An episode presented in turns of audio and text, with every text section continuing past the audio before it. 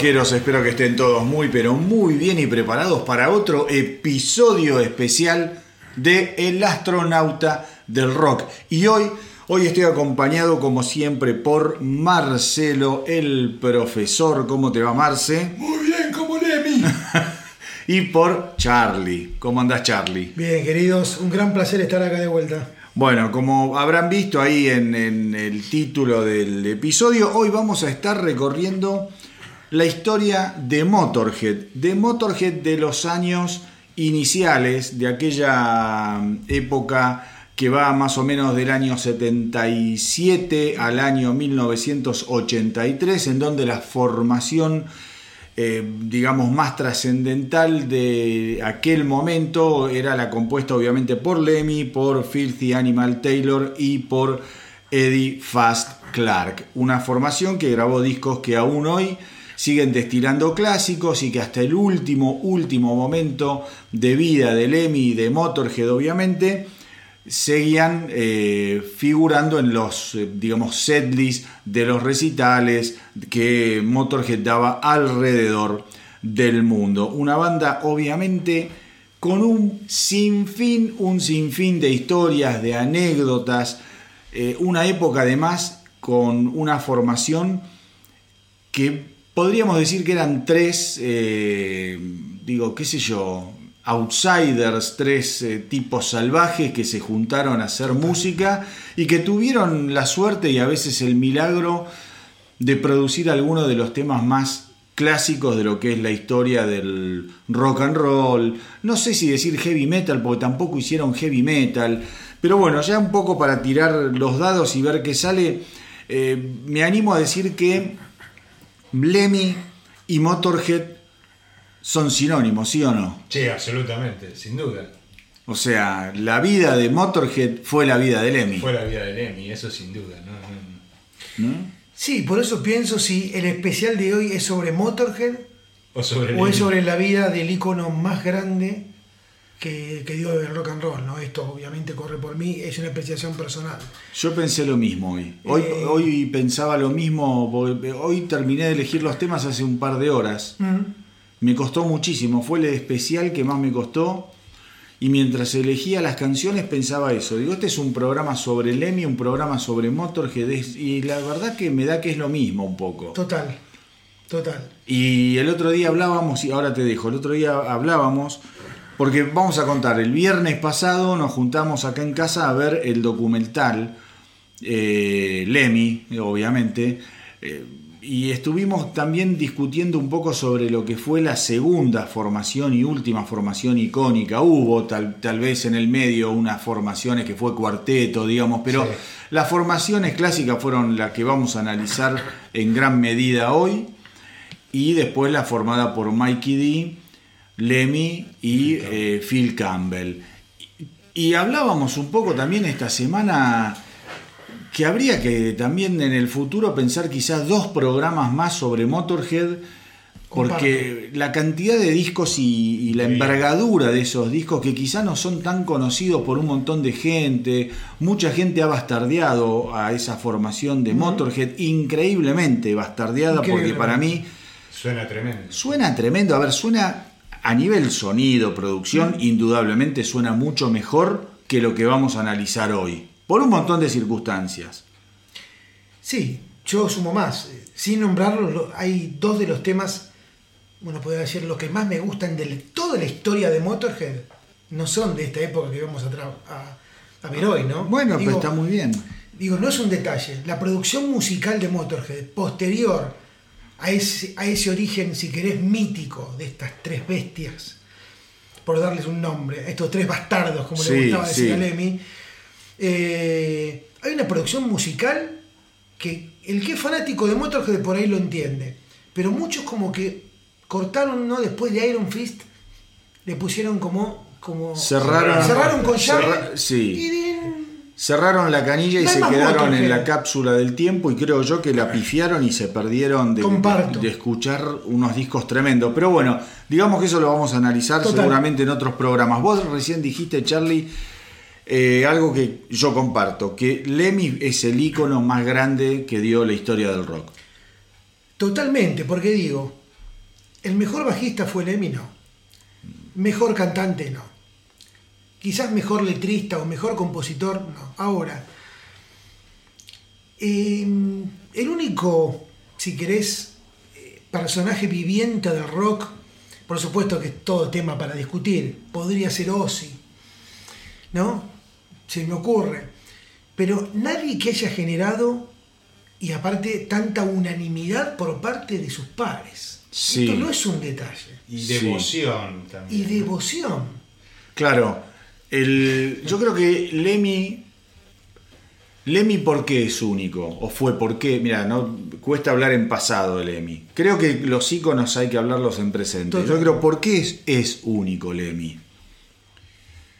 Em, porque es un tipo que se murió viejo a los 70, ¿no? 70 años, digamos. Yo sea un tipo viejo, grande, y que toda su vida la vivió dentro de sus parámetros y de una de su verdad. Digo, él fue el tipo que murió con las botas puestas. Pues vos me, me podés decir, bueno, Hendrix, Bon Scott, sí, pues se murieron a los 27, 30 y pico de años.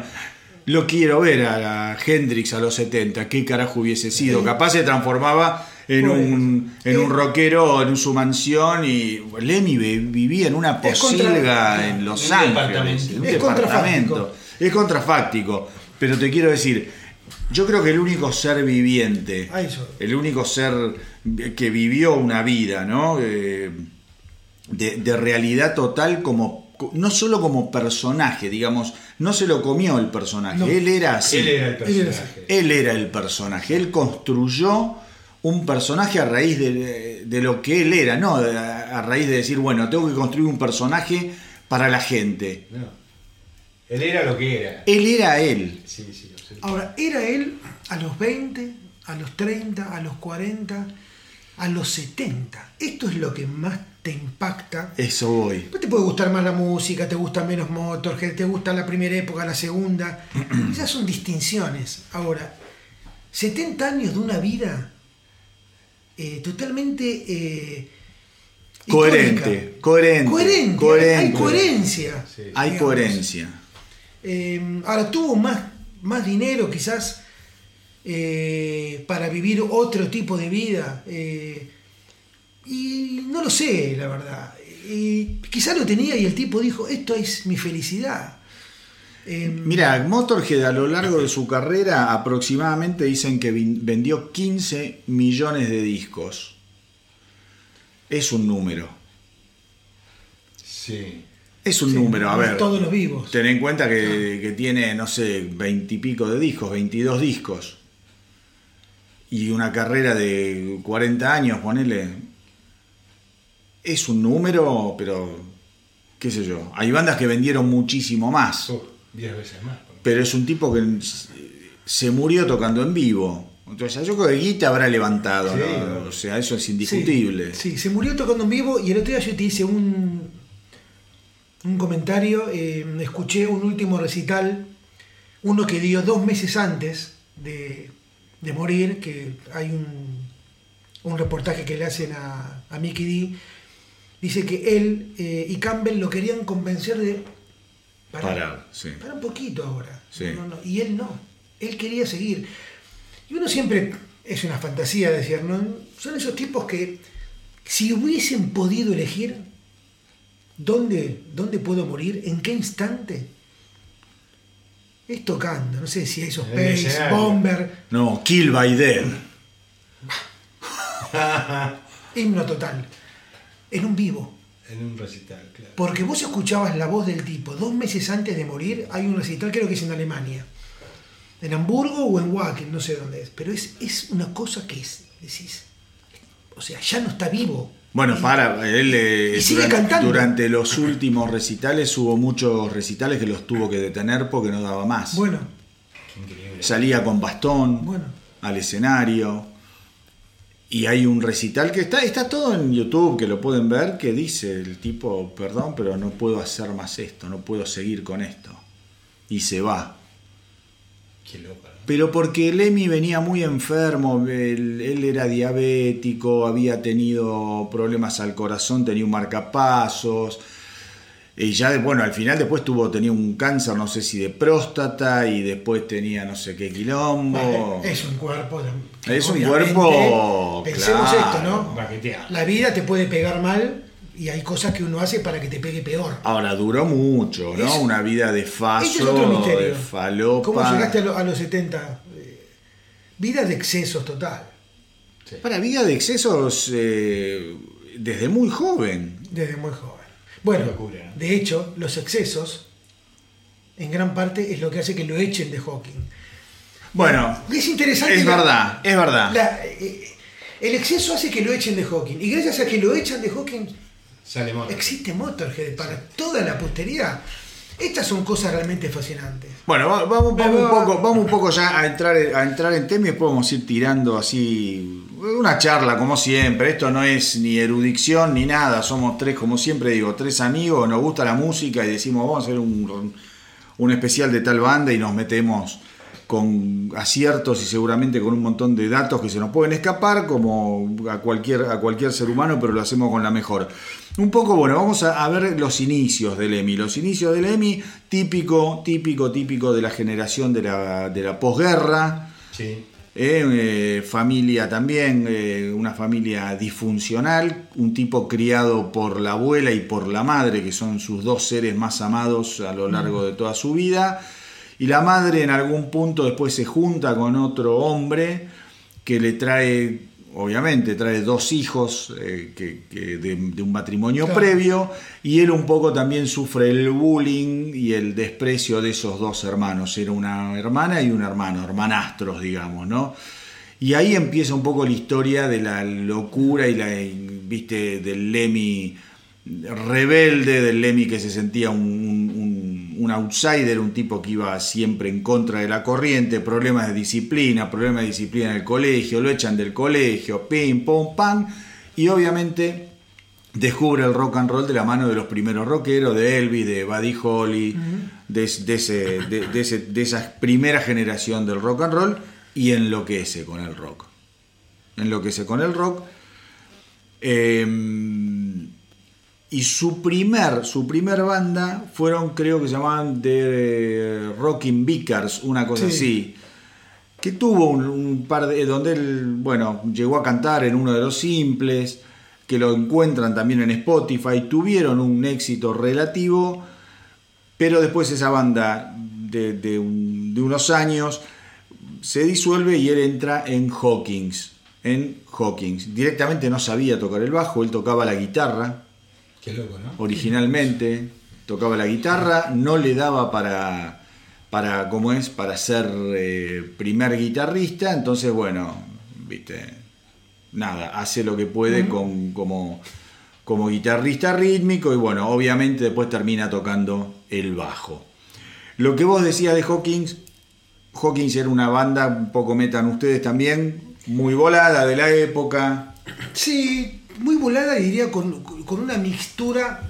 Pensemos el año, ¿no? O sea, no era un año. Era una época en donde la psicodelia estaba un poco a flor de piel. flor de piel, claro. Pero cuando vos escuchás Hawking, no sé qué, qué les pasó a ustedes, eh, hay como una mixtura musical muy extraña, porque es psicodelia y hay, hay algo, eh, hay como un poco de blues metido ahí Y también. Eh, es como, es una mezcla de blues, rock and roll, psicodelia. Porque es es, una- es una psicodelia pesada. Exacto. Es una psicodelia pesada. A mí hay una banda que me gusta mucho que es Monster Magnet. eh, que fue muy famosa en los 90, siguen tocando. Y yo a Monster Magnet hay cosas que quizás le, le veo un punto de conexión con los Sí, Hawkins. tiene bastante. sí. ¿viste? Eh, Y hay- la hay- línea del blues británico de Cream, en algún punto también. Sí, es esa cosa pesada, Sí, psicodélica, esa- blusera. sí. Vos, vos sabés que dice Lemmy que se cagaban de risa. Dice que los Hawkins estaban totalmente locos. Una banda también muy, muy díscola con cambios de integrantes, qué sé yo. No sé, hay, hay- hay un, un instrumento que tocaban, en- no, no- no sé el detalle, pero porque esto lo leí en, en la biografía de Lemmy. Y dice que tocaban un instrumento que tiraba unas frecuencias que a la gente medio le daba como ataques de epilepsia. Si tocabas una determinada frecuencia, siempre había en el público algún pelotudo. ¿Viste como, ¿Viste como los dibujitos chinos que dicen que hay algunos pibes que cuando los ven les ataca, le aga- le agarra como un ataque de epilepsia? Sí, sí, sí, eso. Bueno, entonces dice que mm, Lemmy se le acercaba al flaco este que tocaba ese instrumento y le decía, escúchame, ¿hay alguno que estás detectando que le puede? Sí, me dice, mira, ahí hay uno que vas a ver que a este lo agarro. Y se mandaban con una determinada nota, con una determinada frecuencia y se cagaban de risa porque el pibe terminaba loco tirado en el piso. ¡Qué locura! Y, y otra cosa, los Hawkins eran muy faloperos. Muy Total. faloperos. Y el gran problema de Lemmy, con Lemmy, era que Lemmy tomaba una droga distinta Pero a la que distintas, Claro, a él, también. a él le copaba el speed, Sí. que lo ponía al palo. Al palo. Bueno, de hecho, acá en uno de los discos hay un, un tema que habla sobre eso. Eh, ya vamos a llegar. Y dice que el problema era que los otros estaban en, en- en- en cosas más ácidas, ¿viste? Claro. Más, más voladas. Entonces dice que Lemmy era, in- Estaba era- era aceleradísimo. inmanejable, era inmanejable. Y creo que en Canadá lo echan. Tiene un, ¿dónde, ¿Dónde fue? No, me- no me acuerdo dónde fue. Yo lo que escuché de uno de. Sí, en Canadá. Por, lo, lo meten en Cana músicos. por posesión de droga. Claro, claro. Pero aparte los tipos quedaban, eh, che, no sé, nos juntamos a las 5 de la tarde, el Emi llegaba a las 9 de la noche, o sea, Bueno, sí. o se quedaba dormido, era una cosa eh, Inmanejable. inmanejable, inmanejable. Inmanejable, él dice igualmente que cuando lo echan de Hawkins, eh, dice igualmente me pude vengar porque me, me cogía a las novias de todos, todos los, los que tocaban conmigo en Hawkins y a algunas ya me las venía cogiendo antes de que me echaran. Un fenómeno, Lemmy.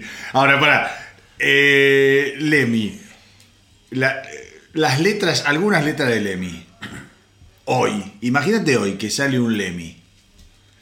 Todos los pañuelos verdes, los pasteles verdes, todo eso lo matan, ¿no? Los, colectivos, los colectivos de mierda estos que hay ahora, ¿qué hacen? ¿Qué hacen? Porque tocaste el tema de las letras del Emi. ¿Qué son las letras de qué eran las letras de rock boludo? Eran hermosas. Y para y a, y a y a las minas les encantaba también ser groupies, ser, ¿entendés? Claro. Eh, objetos del deseo de los rockeros, Exacto. esperarlos y hacer cosas tras bastidores. Digo, era una cultura. Sí, es una cultura. Sí. Y después vamos a hablar de un gesto noble, eh, pero no me quiero adelantar hablando de, minas y de mujeres en el rock. ¿no? Noble, noble repulgue, la empanada. Eh, no, digo que es la aparición después de las, de las Girl School y de, y de la mano que les da Motorhead. Vos sabés, En ese momento, ¿no? vos sabés que Motorhead, el simple más vendido de la historia de Motorhead es a raíz de una colaboración con Girl Schools. Dato. Dato. No, no, no tenía. Sí.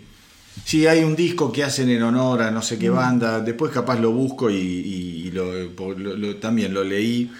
Eh, y en esa colaboración también resulta ser que Gerkul logran el simple más exitoso de su carrera al mismo tiempo. Claro. Bueno, en un momento había dos relaciones cruzadas en ese momento. Había dos de Girl Schools que salían con Dos. una con Lemmy y la otra con Campbell. No, con- no, con Clark. Con Clark. Con Clark. Con Clark. Gran banda Girl School, ¿eh? Hoy uno la escucha y es. Sí, Bueno, no, para, no, y, y otra cosa, y fue todo, es, es muy loco, porque eh, la, la- la- la integrante de, de Gerskul, que estaba con Lemmy, después termina enamorándose de una mujer de una, en- en- y se va a vivir a Estados Unidos, y Lemmy dice, no entendía nada, dice, ya habían terminado, Ah, no, dato, nada. Y después la mina después termina, creo que casada con un, con un tipo. Digo, estaba todo bien, ¿no? Como. Eh, Sí. sí, sí, pero. eh, Y Lemmy colaboró mucho, colaboró, bueno, con, eh, con Wendy Williams, Vos. Plasmatics. Plasmatics, otra banda. la banda. Bueno, con Ozzy, Conoce. con Ozzy. Ozzy también. Cuando hizo la época de Hellraiser, bueno, el Sí, tema sí. Mama and Coming Home. Totalmente. Totalmente. Bueno, lo echan obviamente de Hawkins y le Gracias, parece- ¿no? Sí, gracias. Gracias, gracias. Lo, Gracias. Mejor, lo mejor que le pasó en la vida a Lemmy, porque Lemmy termina encontrando su, eh, su destino, por decirlo así, Sí.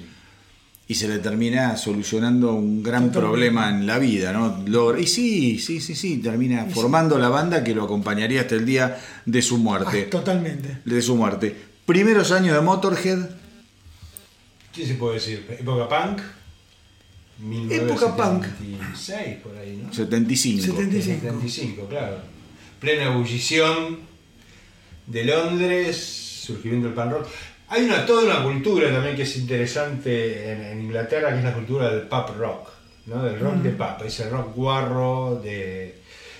Que, que hay un montón de bandas, no sé, muchas no son conocidas, qué sé yo, pero toda esa cultura del rock como tocado en los pubs, que mm, desprolijo, sucio, bueno, todo eso forma parte de un antecedente que después termina siendo este rock crudo, digamos, que después deriva en bandas como Motorhead y las bandas punk, ¿no? Claro. Y aparte era como estar en un punto, digamos, equidistante entre lo que era el movimiento punk y todo lo que después vaya a ser el heavy metal. Pasa a ser el heavy metal. Porque Lemmy mismo dice, eh, yo hago rock and roll, Exactamente. pero si tengo que elegir dónde estoy más cerca, eh, estoy más cerca de Damned que de Judas Priest. Exacto. ¿no? Entonces como que ahí había una... Bueno, eso es un punto interesante, pero mucho, mucha de la movida punk, en realidad, y Lemmy, y Lemmy principalmente, ellos eran bastante revisionistas de la cultura rock. Era toda una cultura que en realidad decían que el verdadero rock era el rock de los 50. Después todo lo que vino era una paparruchada, una boludez, qué sé yo, el ácido, la música hippie y todo eso. Pero rock and roll y gente que tenía Totalmente. pelotas para tocar rock and roll, ¿no? Jim, Jim Vincent. Bueno, pero era una, época, era una época eh, muy jodida para tocar rock. Porque el rock ahí sí era una música de quiebre. Exactamente. Bueno, yo te ellos- puedo- a ver, yo te digo algo. El punk la tuvo fácil. Sí, sí. El punk la tuvo fácil. Sí. Había que ser rockero cuando no existía el rock. Exacto. Y ser punk, ser punk con 20 años de rock Sí. era mucho más fácil. Sí, seguro. Seguro que sí. Sí. Pero bueno, Sí. esta era la reivindicación que ellos hacían. Creo que Lemmy estaba en esa línea. ¿no es Totalmente, cierto? totalmente. Bueno, tienen un tema dedicado a los, a los Ramones, ¿no? También tiene un tema de los Ramones, Eh, Plasmatics, bueno, después. Mismo Verge, pero eran bandas de rock and roll, digamos, ellos, toda esa línea, ¿no? bueno, ellos se presentan así, ¿no? Sí. We are Motorhead Y hacemos rock y and hacemos roll. rock and roll. Y hacemos rock and O sea, roll. No, no, no hay mucha Sí, más. Primera, primera formación de Motorhead. Estamos hablando del Motorhead anterior a la formación, digamos, de 1977, con la que graban un álbum que se llama On Parole. Un parol. On Parole, que hoy lo vamos a mencionar, no lo vamos a estar, digamos, metiendo en todo este coso. Es un álbum que se graba en el año 1900, creo que 75, pero no sale hasta el año 1979. La banda estaba contratada por United Artists. Y cuando lo graban, cuando lo graban, lo graban medio como de última, ya con la banda que no pasaba demasiado. Eh, ellos un poco quieren dejar registro de lo que estaban haciendo. Ya jugados, digamos, ¿no? Sí, sí, medio ya jugados. Y el álbum queda ahí en, como en En bambalinas. Sí, encorsetado en el tiempo y después en el año 1979, creo que la época de Overkill, por Sí, ahí. Ahí lo sacan, sí. No, lo vuelven, va, lo vuelven, lo sacan Sí. eh, y te das cuenta que es un Motorhead Primigenio, medio. primigenio, tal es buena la palabra, y que, y que tiene canciones, tiene versiones justamente embrio- embrionarias de canciones que ya estaban, en, eh, por ejemplo, en el debut oficial, por decirlo así, que fue Motorhead del año 1977. A ver, vamos, vamos a entrar entonces al periodo nuestro, al periodo nuestro, a lo que es el álbum mil eh, Motorhead de 1977. ¿Qué podemos decir de este álbum, muchachos? Yo creo que es una gloria este álbum. Es un muy buen álbum y evidentemente si uno lo compara con como salió un Parol en su momento, ¿no? poniendo un Parol primero que el primer disco de moto que de oficial, digamos, hay un paso adelante bastante grande, ¿no? Hay, una, hay como una furia ahí un poquito más Suena, suena otra cosa. digamos. Suena otra cosa, suena mal, como creo, sí, como a ver, yo creo que estos tipos Suena mal bien. Digamos. Sí, yo creo que Bueno, es como Motor- la mejor, peor banda del mundo. ¿no? Exactamente. sí, que era una sí, manera sí. que ellos tenían. de- Que No, los, la revista NME Bueno, los cataloga como la mejor, peor La banda mejor- del mundo y ahí la gente se copa y empieza a ir a verlos mucho. También, es cierto. Y ellos Claro. aprovechan eso. primero no les caía bien y después Eh, dijeron, "Che, bueno, pero esto te. Si viene la gente, escuchamos una cosa. Lo que pasa que Motorhead, yo creo que hasta Ace of Spades suena mal. El sonido, El la sonido, producción sí, es muy, sí. muy precaria y Es eso cierto, tiene que ver mucho sí, con la filosofía sí, de trabajo. les importaba por ahí. Del EMI. Exactamente. Eh, Es más, la idea es que suene así, quizás, ¿no? Sí, no sé, no sé, no, No, sé, no sé porque, bueno, después ves algunas que suenan mucho mejor. Después hay un cambio. Ace of Space es un disco que suena tremendo, por ejemplo. Claro, ese Ace of Spades es un disco que suena tremendo. Eh, y, Iron an- Fist y me- después. Eh, Iron Fist ya es otra época, ya es otra y otro- época. otro- Ya pasamos otra a forma otra- de grabación, ya más- Totalmente. Y Another Perfect Day, que Oh, sería el. Bueno, ese disco, ya, ya vamos a hablar, pero bueno, tiene, tiene una serie de características Sí. muy, muy, inter- muy interesantes. Interesante. Bueno, en el año 1977 largan el álbum Motorhead, como veníamos eh, diciendo, la formación de Lemmy, Filthy Animal Taylor y Fast Eddie Clark. Dos músicos, tres músicos, lo vamos a incluir a Lemmy, eh, angelados, pero no demasiado, digamos, talentosos per se, ¿no? Digamos, no tenés un guitar hero, no tenés un baterista excepcional y tampoco tenés, tenés un bajista original y un cantante original, pero... Sí, ahí una de las cosas a mí me llama la atención de Motorhead, esta cosa de el concepto de banda. No, no era una tres músicos por su lado salían y tocaban. Había una, esa cosa de pared de sonido que era Absoluta. ¿no? Y que era muy consistente todo el sonido, era uno como estos pegados, ¿no? Absolutamente. Funcionaban como una unidad. Una unidad. Y eso se logra, digamos. Creo que, que la banda Sí. lo logra siempre. digamos. Una banda que tocaba mucho en vivo. Mucho en vivo y se notaba que estaban ajustadísimos. Exacta, exactamente. Sí, esto del power, o sea, tres tipos que suenen de esa manera, de una manera tan cruda y tan devastadora. Eso yo creo que es. Yo cuando comencé a escuchar Motorhead fue lo primero que me impactó. Digo, ¿cuántos son acá? Me dice, no, boludo, son tres. Es, un- es una batería, un- una guitarra. Es verdad que iban a ser cuatro, eh, que era lo que mencionaba, y el- Sí. un, un tal Wallis, ¿no? Creo que en, la- en las primeras audiciones, no sé bien la historia si se fue o lo fueron, pero... eh, No, pero Wa- Wallis estaba en, eh, en un- eh, creo que estaba en un parol. Larry Wallis. Larry Wallis. Sí, Claro, Sí, claro. sí, sí, sí. Larry Wallis toca en, en un parol. Tal en un cual. parol. Eh, Bueno, hay mucho el secreto es el bajo distorsionado y el Bueno. volumen del EMI. Eso es lo que hace la famosa Su forma de tocar, tal su cual. forma de Su tocar forma de aparte. tocar. Y que se para mí complementaba muy bien con Filthy Animal Taylor también, ¿no? Había un. Todo, todo. Yo, a ver, yo creo, yo creo que todo lo que es eh, las limitaciones se superan con pelotas. Eso es una creencia de la vida para mí. Absolutamente. Las limitaciones se superan con pelotas. Sí, sí. Y muchas veces, para un montón de cosas, las pelotas son... el- el- Actitud. Es la actitud, Actitud. ¿entendés? Es, es Le lo que- sobraba. Es lo que te va a diferenciar. Es lo que te va a diferenciar. Sí. Es lo que te va a eh, diferenciar. En el álbum este de 1977, el álbum Motorhead, yo creo que Motorhead no, todavía no está el sonido característico tan definido. Sí, señor. sí, Creo que no está tan definido lo que es la parte más, eh, excepto por un tema, pero creo que la parte más veloz o la parte más, más speed, La más, potencia. más trayera. más potencia. Totalmente. Claro, no es que no sea un álbum potente, pero yo creo que es un tema más pesado que potente. Ah, Sí, es cierto. Yo creo que es un tema más pesado que potente y hasta te diría que es un álbum bastante, por momentos, punky. Sí, Sí. es cierto. El tema Sí. Vibrator es un tema punk, 100% punk. Sí, sí, O sea, Sí, sí. Totalmente. el tema Vibra- Vibrator es, es un himno punk. Ese tema particularmente es compuesto por Larry Wallis. Ahí tenés. Ah, dato ese. ese Claro, ese está compuesto por Larry Wallis. Que ya acá no lo toca. No, no, no. No. Y que creo que viene de la época de bueno, de la época con Parol, ese tema. ¿no? Viene la época, obviamente, Exacto. de On Parol. Exacto. Tal cual. Tal cual. Sí quiero hacer una, una mención eh, a esta época que siempre hablamos de las bandas que tienen mística, ¿no? Eh, y que la mística la generás con la actitud, con este despecho que tenían, con la potencia con la que tocaban, pero también con una cuestión visual. Vos fíjate que hay un logo de Motorhead, dicen que las dos remeras más vendidas del mundo son las del logo de Motorhead y, y la de los Ramones.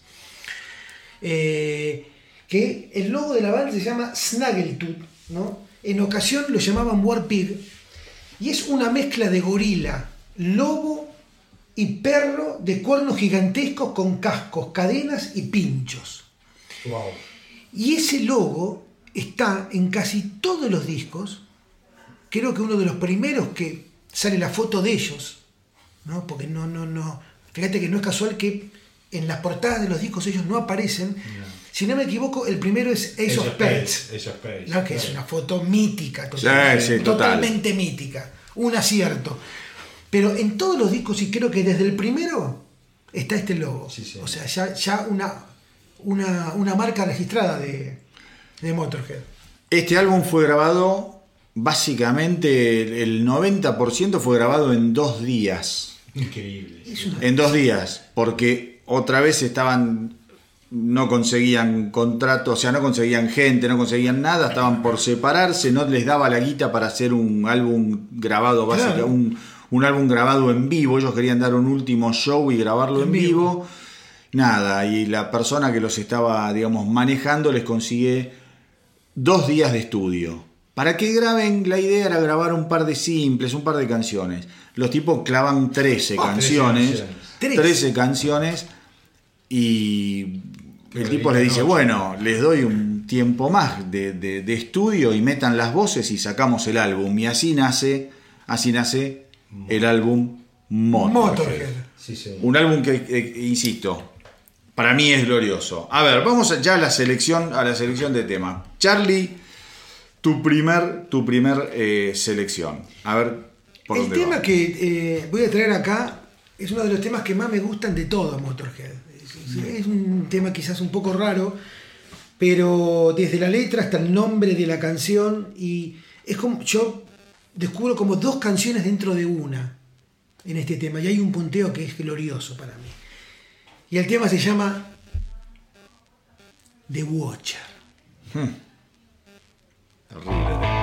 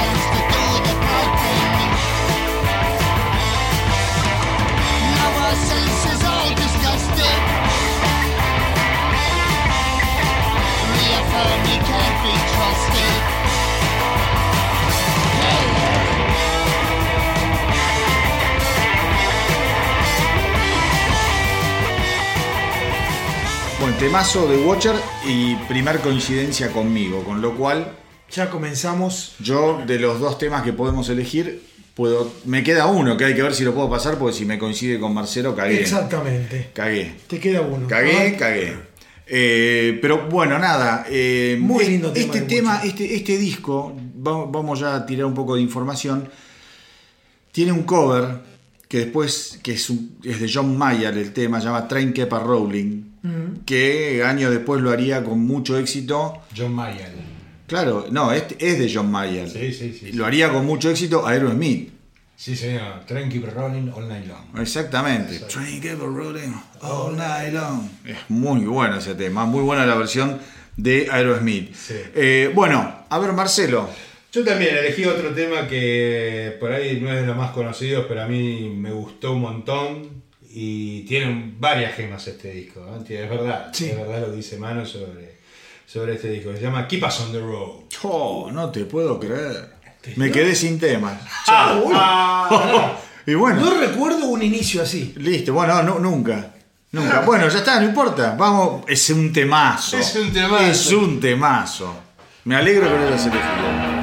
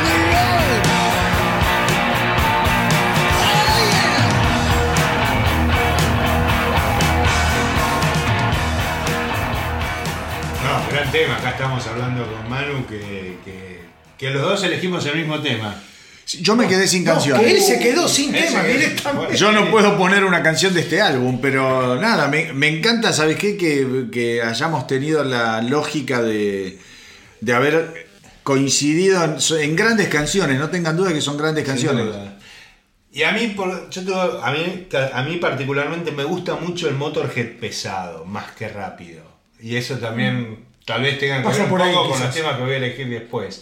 Eh, Bueno, puede ser, puede eh, ser. es una línea que a mí me gusta, ¿no? Y acá decimos, yo- vos decías que tiene mucho que ver con, bueno, a mí me suena mucho también con gen- cosas como el space rock eh, de, de- de- del desierto de Claro, Nevada, ¿no? claro de que sí. Magnet, Sí, ¿no? señor. Q's, eh, Queens of the Stone Age, hay como toda una línea que después sigue en el tiempo con este tipo de sonido, ¿no?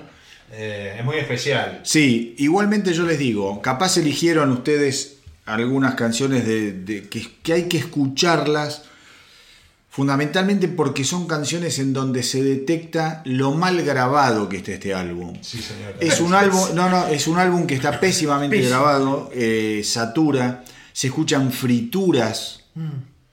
Es un álbum es que, que parece un demo por momentos, ¿viste? Es muy interesante esto del demo, porque realmente es, es, es como un demo continuado, ¿no? Eh, y aparte blanqueado, o sea, Sí, sí, sí, absolutamente. Sí. es lo que hay. Sí. Yo también decía, me hacía acordar mucho a las primeras grabaciones, por ejemplo, de bandas como Damned, vos mencionaste Sí. Damned, Damned. Sí. Los dos primeros discos de Damned suenan muy parecidos. esto Totalmente. ¿No? Grabados así a lo, Totalmente. a lo pedo, viste, en cuatro horas, viste, ocho temas.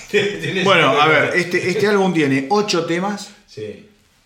Y eh, dura 30 y, ni 33 minutos. Maravilloso. Como tiene que ser. No puede ser mejor ser. la ecuación, Sí, perfecta. Como ¿no? tiene que ser. Y te digo, y para y de Por algo es Fast Clark. Claro. y de los ocho temas, pensá que tienen, a mi entender, tienen siete que son maravillosos. El que no voy a poner como maravilloso no lo pongo no porque es malo el tema, eh, sino porque es un cover y a mí los covers me rompen las pelotas. Pero después los, los siete temas originales de, de ellos que incluyeron me parecen geniales.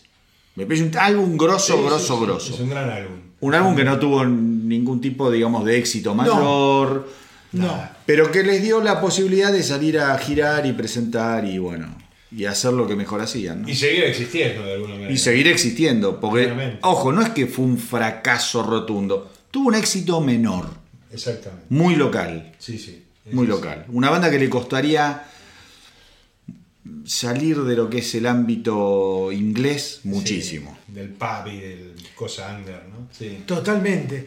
Bueno, siempre hablamos del que muchas bandas quieren conquistar Estados Unidos, ¿no? Le costó un huevo. ¿Y cuánto le costó a Motorhead? No sé si la ¿Y conquistó, en qué ¿eh? momento hay un disco que no lo vamos a ver acá? Por lo menos fue una de las cosas que leí que recién ahí comenzaron, pero es muy posterior. No sé si creo que es 1916 o. en esa 1916 época creo que es el, es, es el último eh, disco que graban con... eh, ¿Cómo se llama? Con Animal Taylor, porque Animal Con Taylor Animal se va Taylor. y vuelve. Tiene un tema. El último disco que graba con Motorhead, ese disco si no me equivoco es del año 91. Y Mikey D entra en el año 92. Estoy, ahora estoy seguro de lo que estoy diciendo. En la segunda vuelta a la banda de Animal Taylor, el último disco que graban, que, que graba él con Motorhead es justamente 1916, que está uno de mis temas favoritos que se llama Going to Brasil, si no me equivoco. Es, es hermoso. Que me vuelve loco, me saca ese tema. Es hermoso ese tema. Me saca- Bueno, dale, segundo tema tuyo, Charlie. Bueno, segundo tema tiene que ver eh, con, con el origen del nombre. Voy a contar una anécdota. Dale. Que es muy, es muy graciosa. Eh, la novia de un amigo de Lemmy era enfermera.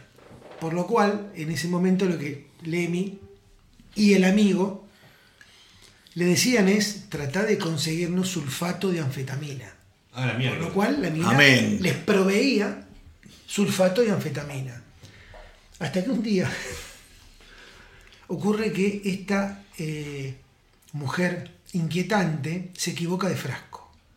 Y en vez de conseguir sulfato de anfetamina, les trae sulfato de atropina.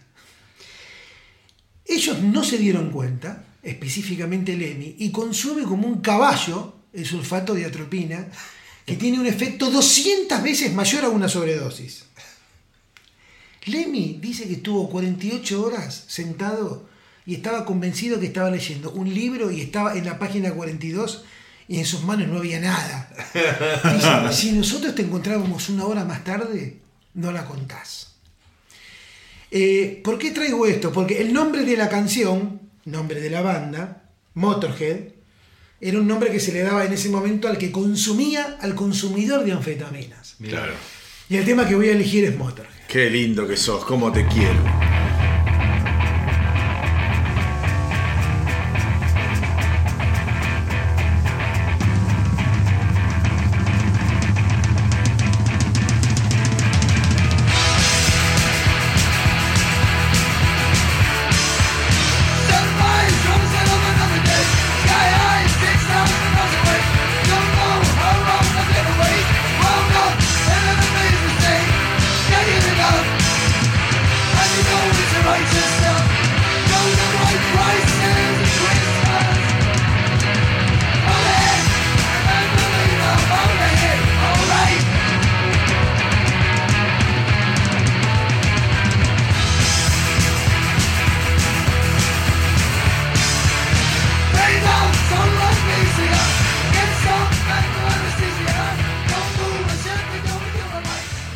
Hay que anunciar que destrozamos este disco porque ya se acabaron las canciones. Coincidencia con Marcelo, con Motorhead. Sí, con- y con, con vos. Y yo ya no tenía ningún tema porque ustedes me cagaron. Bueno, no importa. A ver, vamos- eh, tengamos en cuenta lo que tienen que escuchar, además de haber escuchado lo que escuchamos acá.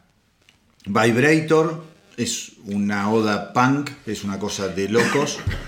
Los Johnny, este es un tema bien de la primera época de, de- de Motorhead, que está buenísimo.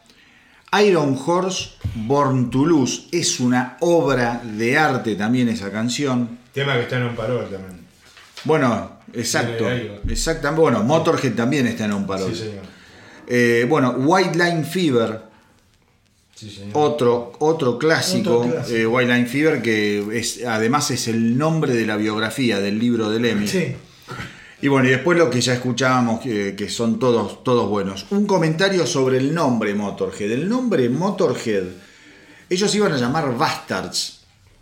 Cierto. Y les dijeron, mira, con ese nombre "No vas nunca a vas a ningún lado". salir en la televisión, en Top of the Pops. Cosas que van ahí. Luego, Sí que es insólito. Eso es insólito. Es un insólito. delirio eso, ¿no? Es un Es delirio. insólito. Pues el programa más careta del... Por del- eso. pero van todos, Van ¿eh? todos. Sí, van todos. hay bueno, que estar, hay que pasar por Top En ese momento Pops. Motorhead. Bueno, Eh, un discazo, insisto, escúchenlo. Acá le- las reglas son claras, crueles, como en este caso. Son dos canciones que podemos elegir cada uno de nosotros. Y si se repiten canciones, nadie tiene la posibilidad de, eh, ¿cómo se llama?, de, de buscar reemplazos. Pasamos al año 1979, segundo, segundo álbum de Motorhead, Overkill. Overkill. Año de dos discos más de la época del rock gloriosos, ¿no? Highway to Hell Uf, es verdad. y otro disco, eh, London Calling. Sí, sí, no, que- Digo para poner un poco El contexto. la atmósfera de época en, Sí. en la cual sale Overkill. Bueno, no, no, lo que no hablamos un poco, alejen acá los teléfonos que me hacen un ruido. El- lo que no hablamos un poco fue del, del- del- del corte del público de Motorhead. Cómo Motorhead fue una banda que cautivó a rockeros, a gente del heavy Punks. y a punks. Punks. Sí, absolutamente. Punks. sí. Y ahí, ahí, ahí lo que habría que decir, obviamente, todavía no había surgido, pero estaba por empezar a armarse lo que es la New Wave, la British New Wave o Heavy Metal, ¿no? Pero había, antes todavía tuvo una mezcolanza de gente que estaba como hinchada las pelotas del rock más progresivo, llamarlo, de bandas como Sí, Queen, no, tipo como sí, Elton sí. John, o sea, querían otra cosa. Querían ¿no? simplificar un poco, modernizar el sonido. Sí, que fue un poco la herencia del punk también, ¿no? Y. ¿no? Gente, gente muy clase obrera, cerveza los fines de semana, Sí, pub, E- hasta que igual- toquen la campana. Igualmente yo creo que la New Wave of British Heavy Metal a Motorhead lo agarra un poco tardío. Sí, señor. Se engancha, obviamente, porque la gente estaba ávida de cosas nuevas. Estos eran unos rara avis porque no eran linda gente, no eran prolijos, eran ruidosos, no Eran- tenían buena producción. Na- eran un- nada. Eran un Yo huracán, creo que esto que vos decís, vos decís, boludo, como que no había nada, o sea, ni la imagen, ni la producción, ni cómo sonaban, o sea, y a la vez todo eso fue lo que alimentó Motorhead, o sea, Es que es un. el aspecto de clave los en tipos, Motorhead. no importa, que los tipos salgan y digan, la- las tres primeras palabras somos Motorhead, hacemos rock and roll y te, y te venimos a patear las pelotas. Sí, sí. Eran las tres frases y punto. Y salían, Claro. o sea, Yo creo que en un primer momento Motorhead puede hacer uso y, de- de- y sacarle provecho. Exacto. Pero la New Wave of British Heavy Metal inmediatamente es cooptada por todo lo que es eh, la explosión de MTV, la imagen, la cosa más, eh, viste, hair metal. Y ahí empieza a perder terreno Motorhead. Sí, en algún punto se queda fuera de un montón de cosas por el purismo de ellos y eso es algo Por que... la cultura de la imagen. Bueno, no, no- pero obvio, No. y Lemmy, Lemmy siempre lo dice, menos mal que nos pasó lo que nos pasó, porque si no, no hubiésemos sobrevivido como sobrevivimos como banda durante Claro. tanto tiempo. El éxito, o sea, nos hubiese, en algún punto, él, él lo que siente es que muy probablemente los hubiese corrompido, los hubiese, ¿entendés? En, en realidad él habla en plural, pero creo que habla más de él que de Claro, otra cosa. ¿no? Pero... Eh, y me parece que pasó eso también. En un primer momento es como que la imagen era tan, y la música, y era todo tan al extremo y tan distinto. Y lo- como lo- después los tipos nunca transaron, también el mercado a los que no transan los empieza como a apartar, Sí. ¿viste? Sí. Igual, bueno, hay, hay una cuestión, digamos, si algo que tiene Motorhead es esa especie de consistencia a lo largo de los años, ¿no? Es una banda que siempre hizo su propia historia, digamos, quedó como ese tipo de banda. Y él también, él hizo su propia historia.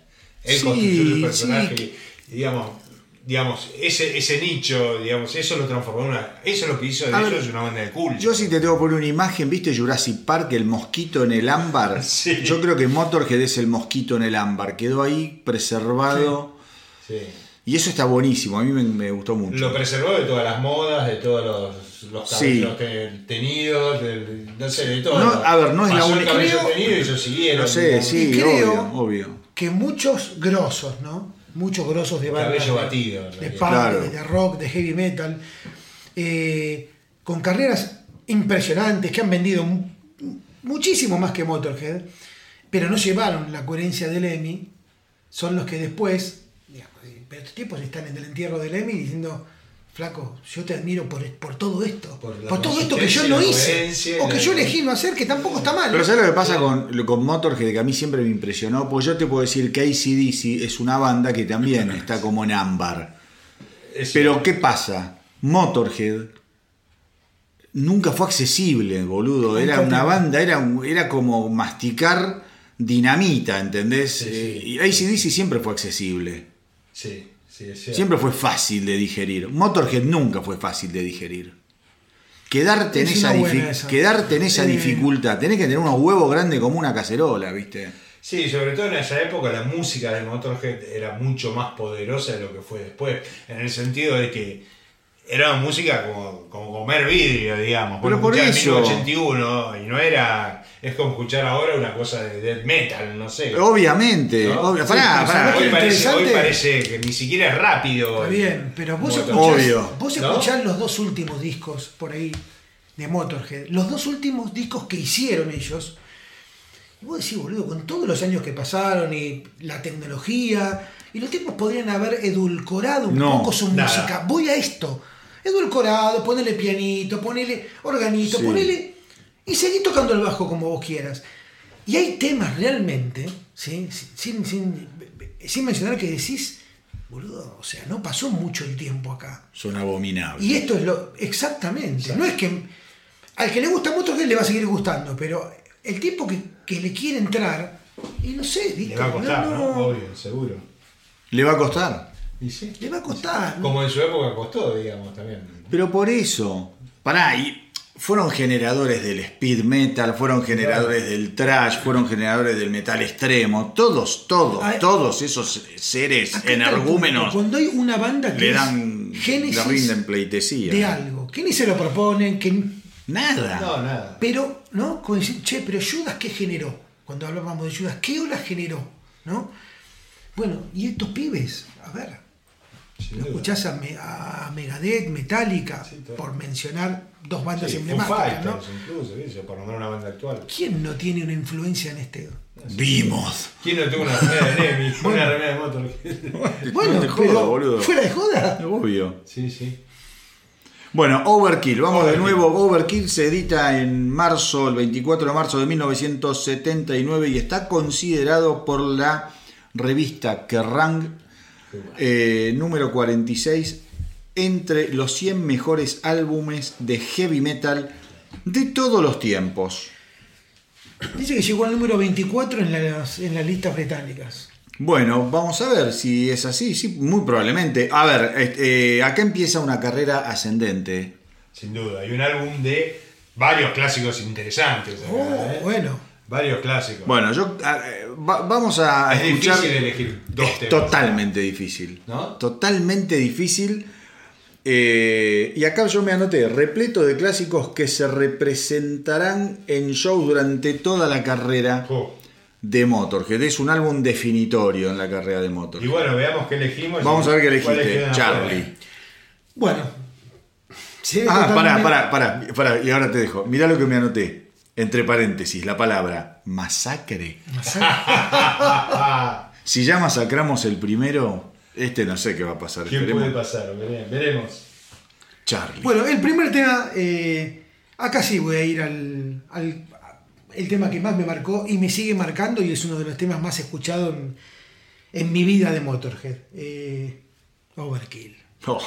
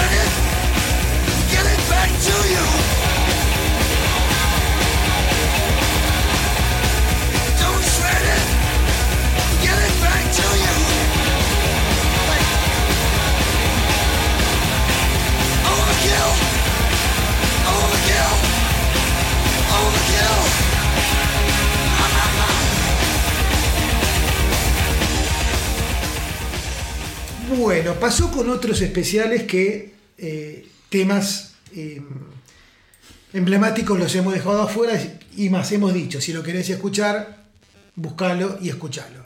Acá no lo pude hacer. Es, tiene una impronta este tema, que, que- más creo que fue uno de los temas que me hizo em, eh, querer Motorhead. Viste que Sin duda. hay temas puente, ¿no? Que te llevan a decir quiero más de la banda. Y para mí Overkill fue eso. Es un. a ver, Es, es un No sé, ¿qué más decir? nada de que. A ver, Es Motorhead en sí mismo. Acá- Es una planadora. yo creo que en este álbum, en este segundo álbum, se termina de definir el sonido de Motorhead. Total. Absolutamente. A raíz de, o sea, ya con este, con esta apertura. Esta canción, Overkill, que la eligió también Marcelo, Sí, señor. o sea que le queda una canción. Este tema, Overkill, lo que es eh, muy influyente fue la apertura de la batería para un montón Oh. de bateristas por la utilización de doble bombo, que era una cosa Sí. absolutamente precursora usarlo de semejante manera animal. La historia cuenta que Filthy Animal Taylor estaba obsesionado por manejar y dominar el doble bombo. Entonces se pedía eh, horas, eh, llegaba un par de horas antes a los ensayos para practicar. En un momento, en un momento, en una de esas ocasiones, llegan Lemmy con Clark, lo escuchan y él deja de tocar y Clark le dice, no, no, no, seguí. Y así nace la apertura de esta canción. La apertura de esta canción además está, eh, por ejemplo, un tipo que se vuelve loco con esto es eh, Lars Ulrich Sí. que es un ultra fan- fanático ultra de fanático. Motorhead, pero esta canción dice que lo marcó y hay un montón de bateros, ahora no me viene a la memoria, que dicen que cuando escucharon por primera vez la apertura de Overkill, no, no lo podían creer. Acá estoy viendo, llegó al 24 Ah. del UK Claro. Albums Chart y se convirtió en un eh, éxito inesperado, coproducido por eh, Jimmy Miller, que había laburado con Traffic y con los Rolling Stones. Atenti, ¿no? Atenti. Otro nivel. Atenti. Bueno, Marce, tu único tema. Marce, tú único. Otro temazo, qué sé yo, a, mí, a mí me encanta. Bueno, yo dije antes que me gustan los temas más pesadones de Motorhead. Y nada, I'll be your sister. Maldito.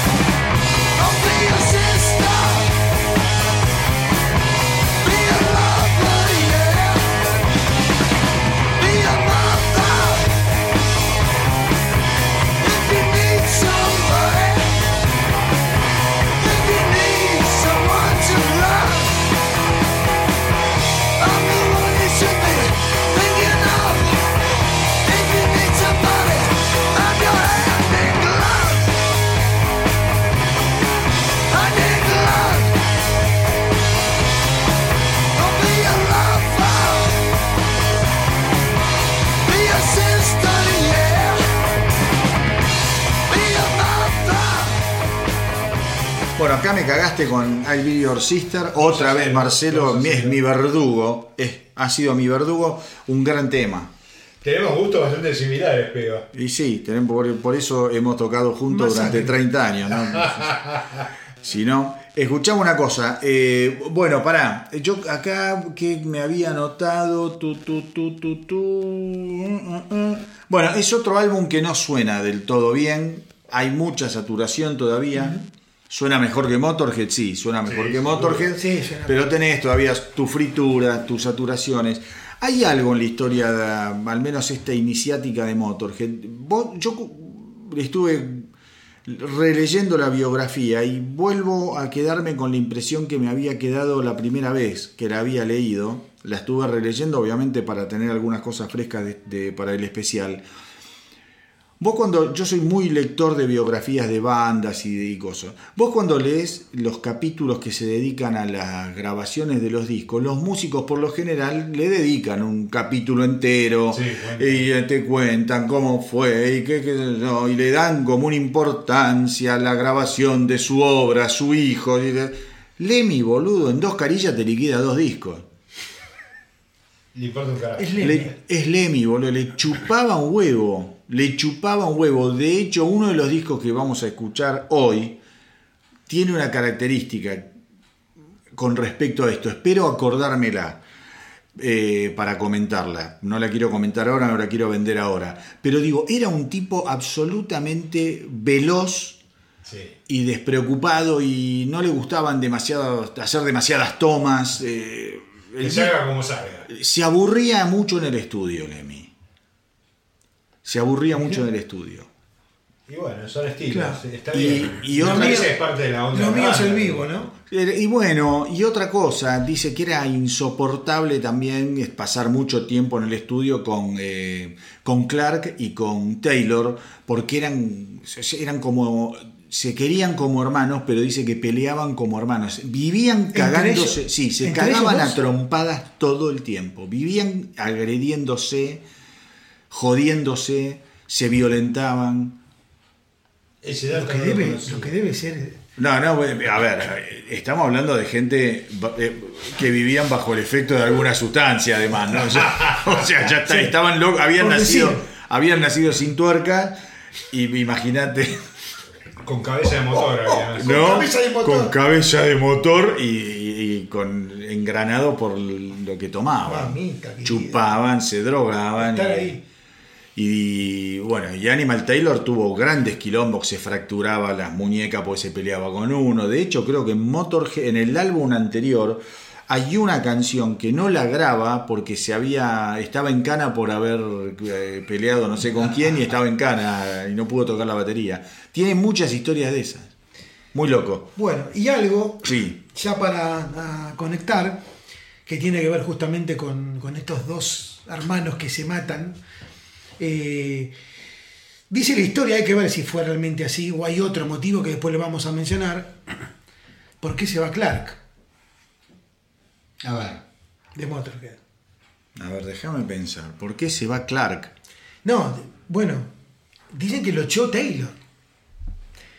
Eh, y es interesante ver si realmente el tipo tenía ese poder dado, o sea, qué rol tuvo Lemmy ahí, ¿no? O qué habrá pasado que no nos enteramos, ¿no?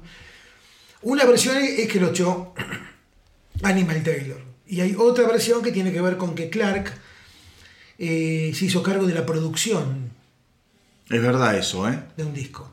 Y que las cosas después... Es verdad. Hay que ver por Hay- dónde fue el tema. El tema, el tema con Taylor no es menor lo que decís, porque Taylor es el que hace que entre eh, el que lo reemplaza a Clark, ¿cómo se llamaba? Ro- Robertson, Eh, Robi- Robinson, ¿cómo se llamaba? Robertson, sí. Robertson. Para, para que creo que lo tengo por acá. corto que Ah, le decían. Bob. Creo que era Bob, eh, No. que había to- sí, Sí. una cosa así. Para a ver si lo tengo por acá. Ah, ah, ah. A ver. Bulo, bulo. ro- Claro, exactamente, Algo algo así. Espera que ya te digo. a ver ¿Qué si- duró? Robertson, sí, Brian Robertson. A que había, obispo. Claro, pero después, cuando se va Taylor, forman una banda juntos. Hay toda una historia, por eso me, me- puede ser lo que decís vos. Y este Robertson me parece que venía de Thin Lizzy. No, ¿te parece? No. Venía de Venía Thin de Lizzy. Thin Lizzy. Pero bueno, ya vamos Después a llegar vamos a eso. ver. Vamos a ver. Bueno, vamos a mi tema de cuánta información de Motorhead, ¿eh? La verdad, buenísimo. Vamos a mi único tema, la Dale. puta que te parió, Marce. Eh, vamos con. Metrópolis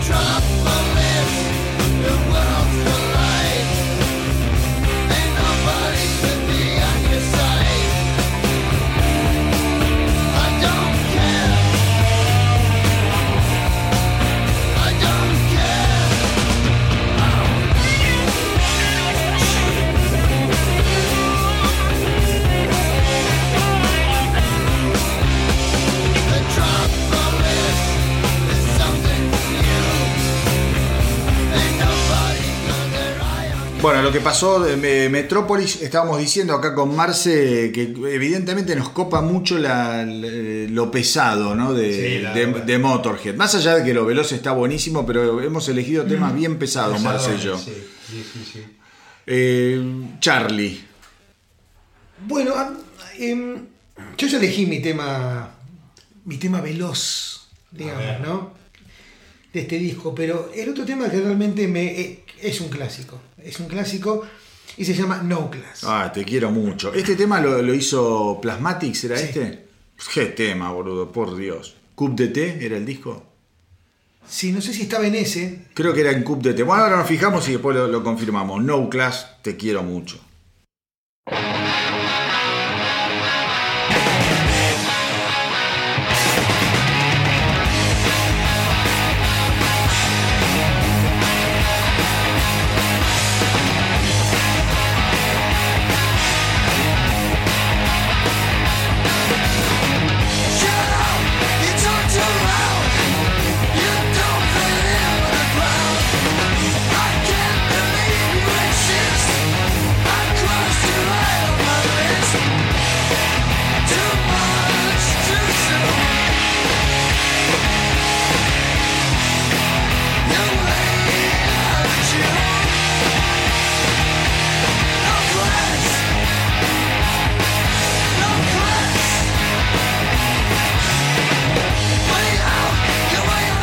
Bueno, acá lo confirmamos. El tema este No Class lo cubrió, lo, lo versionó, ¿cómo se llama? Los Plasmatics en el álbum Cup de T. Un álbum, muchachos, que si están ahí no saben quién carajo son los Plasmatics. eh, Vayan y escuchen, eh, escuchen todo lo que grabaron, pero escuchen, eh, ¿cómo se llama? Cup de T es un disco increíble, increíble. Una banda, otra banda de esa época que la rompía, ¿no? Piedras al palo. Ter- Al palo, pero- terrible banda. ¿Eran ingleses también? Sí, no sé si todos de ellos, pero no sé si el violero era inglés. No, No me acuerdo, no me, No así los que no tenemos, me- no me acuerdo si, si eran ingleses o no. Bueno, no importa, ahora estamos con Motorhead. Bueno, eh, ¿a quién le toca? ¿A Marce? No. No, no porque yo había elegido. Masacre. Uh, masacre. Yo ya elegí mi destrozamos- segundo. Uh, no te puedo creer, boludo. Estamos destrozando la discografía de, de Motorhead. Bueno, eh, a ver, ¿qué tienen que escuchar de Overkill? Escúchenlo todo. Hay varios, varios temas. Tenés, eh, obviamente, Stay Clean. I Won't Pay Your Price, otro temazo. Capricorn está ahí, ¿no? Sí, a mí es un tema Capricorn que nunca me gustó demasiado, me hincha las pelotas, me parece muy raro, pero está bien, Ay, eh, no, no está mal. Damage Case. Damage Case está en el documental de Lemmy, una versión donde toca Lemmy con Metallica, Oh, que la vimos el otro día en vivo. Bueno, Tear You Down y eh, Limb from Limb, que tampoco es un tema que me guste demasiado. El álbum tiene 10 canciones y dura 35 minutos. seguimos con esa La tónica de los temas. secuencia. Y mira, sí, tiene 1, 2, 3, 4, 5, 6 temas que no pasan los 2 minutos 59. Que no llegan a los 3 minutos. Hermoso. hermoso. Hermoso. Bueno, llegamos entonces al próximo álbum, eh, que bueno, es del año también 1979, o sea que en este año grabaron dos discos. Sí. Había una sobresaturación en el mercado y sin embargo la, la seguían moviendo, porque pensá que salió On Parol también. Sí, señor.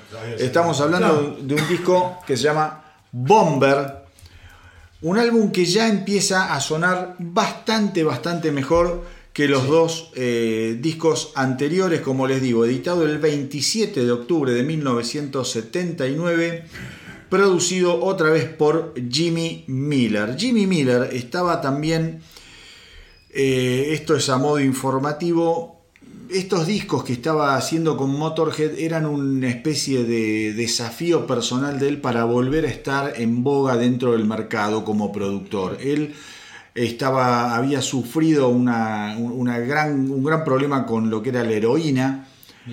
Eh, de hecho, fue el productor, si no me equivoco, de Exile on Main Street, de los Rolling Stones, aquel fantástico álbum de los Stones del año 1972. Bueno, y en esa locura también él había caído víctima de lo que era la heroína. De hecho, eh, Lemmy asegura que cuando estuvo, estaban grabando Bomber, ya él notaba que Miller estaba medio sufriendo una recaída, porque el tipo decía, me voy a comprar Sí. comida, y después lo encontraban encerrado en el auto con la jeringa clavada en el brazo, o sea, Ah, o se dormía. Hay un tema en Bomber, que es el En tema Bomber. que abre el álbum. Total. Lemmy, con toda su locura con las drogas que tenía, no soportaba la heroína. No. No soportaba la heroína. es cierto. Se le muere una novia de una sobredosis, bueno, y todo eso medio que lo marcó y no, no, no le copa. Bueno, este álbum Bomber eh, le va todavía mejor que Overkill, sigue, digamos, el, el camino, el camino ascendente de la carrera de, de Motorhead. Y en esta etapa ellos ya empiezan a sentir que eran medio como imparables. Ellos sentían que el público cada vez los abrazaba con, con más, con más fervor, muchísimo público que los seguía en vivo. Eh, y es un álbum que, como les digo, suena bastante mejor que lo que habían grabado hasta ahora. Primer, primer tema tuyo, vos qué querés decir, Charlie, si querés Sí, decir algo. de Bomber quiero decir algo que es eh, Bomber en bombardero. Sí. Esto tiene que ver también con una gran eh, fascinación que tenía eh, Lemmy sobre las, sobre las guerras mundiales, Sí. sobre todo lo que es el aparato bélico, sobre todo Sí. lo que era la fisonomía, la vestimenta militar. Cosa que se ve muy bien en el documental de. Cosa que se ve muy bien, incluso, eh, digamos, el tema de la bástica y todo, que hay que saber entenderlo, que esto no es una, una cuestión, más allá que él lo aclaró, que él no era nazi ni le interesaba nada de eso, pero sí tenía admiración ¿sí? por determinadas cuestiones del ejército alemán. ¿no? Y es muy interesante poder hacer esa disociación. ¿sí? Bueno, era, era muy controversial Eh, el tema. Era muy controversial. Sí. Eh, pero digo lo de Bomber porque en estos años, cuando salían en vivo, había un... Sí. Tuvieron algunas situaciones problemáticas porque había una especie de avión o de, o de Colgado, bombardero el- sí. colgado. Y hubo quilombo porque las cosas... eh, o sea, la idea creo que era que no sé si Animal Taylor eh, esté sentado en ese avión o baje, digamos, con el avión que... O sea, era toda una escenografía, Sí. pero muy bizarra, pero muy, muy, Muy manual, claro, muy muy manual, ¿viste? Por ahí estaban con las sogas tirando para que baje el avión. Y una vez el avión no, no bajaba y un quilombo porque estaba Animal Taylor arriba puteando que cuando bajó y se fue un drama. No había manera de contenerlo. Pero bueno, anécdotas de Bomber. Bueno, em, el primer tema que elijo. eh, Ten piedad de mí, por favor. Quiero poner un tema en este programa. la verdad que me gustaría que no toque a nadie, pero. Stone Dead Forever. No lo elegí, gracias sí. a Dios. Vamos. Temón.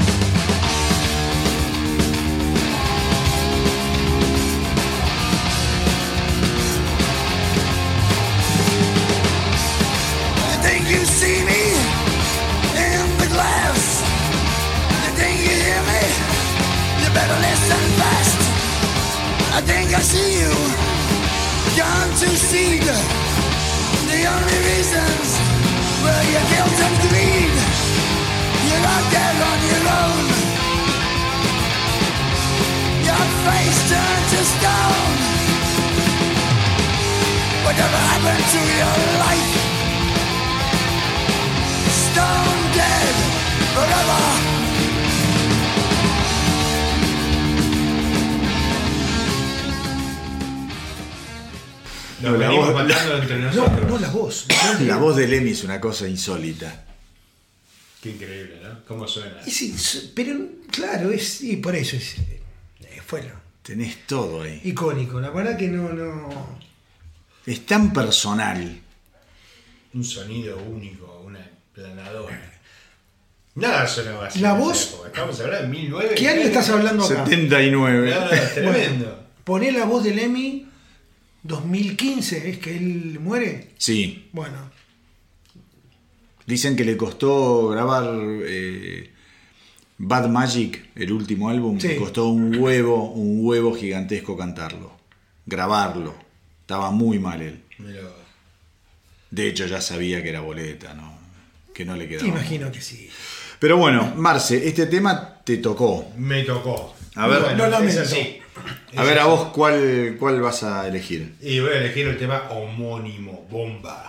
Ay, me cagaste, no te puedo creer, boludo. No logro clavar dos temas de un solo disco. Perdón. No. Nos cagó. Uh, o sea que Ah, ah. queda un tema. Que. No, no, sí, y sí. a mí, Ah, no te puedo creer. Bueno, Tenés toda bomba. la responsabilidad. Temazo.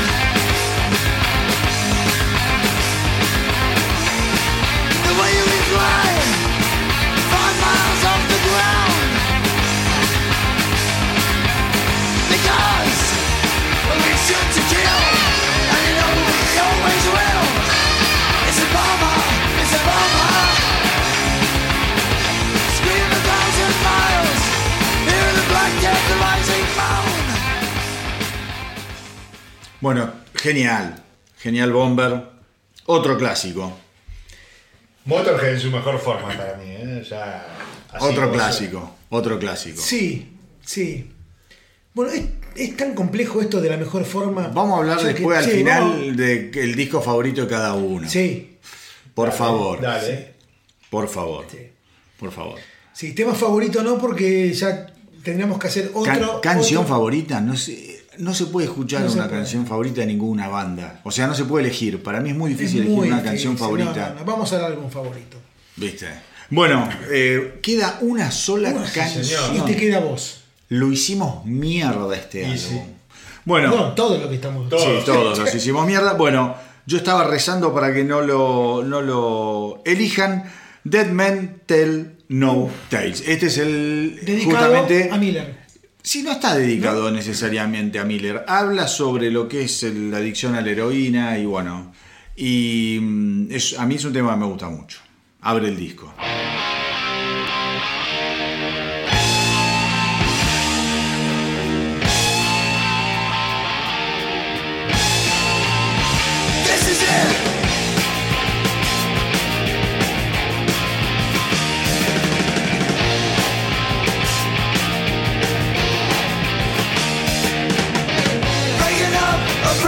you.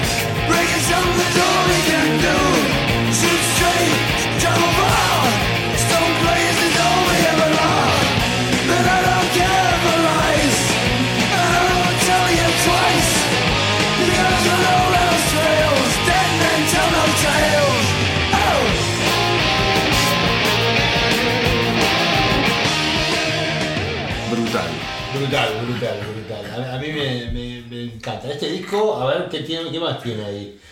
All the Aces. Sí, ya son temas un toque más largos, ¿no? Ya Sí. pasan los tres minutos, estoy viendo. A mí acá hay un tema que me fascina, que no lo elegí. Hay dos temas que me encantan, que no los elegí porque hay que elegir dos. Sí, Que son Loman sí. y Poison. Temazo. ¿no? Bueno, Sí, Poison me parece que en ese tema Lemmy hace eh, autorreferencia a, mm, al abandono de su padre hacia él y hacia, y, y- y hacia, hacia su madre. En Poison. Y acá hay un tema, a ver, acá hay un tema que lo canta Clark, que se llama Eh. Step Down. Y yo me hice una anotación. Y, y vamos a hacer algo que no hacemos nunca, pero porque lo quiero compartir con ustedes Dale. y con la gente. Dale. Para mí cuando vos escuchás, el tema está bueno, pero cuando escuchás la voz de Clark, tranquilamente podría confundirse con un Ace Frehley de Kiss. A ver, Vamos a hacer el si experimento, vamos a hacer el experimento y después seguimos Ya con... nos autodestruimos en varios temas. Sí, para, para, para cambiar un poco. Ahí, ahí viene.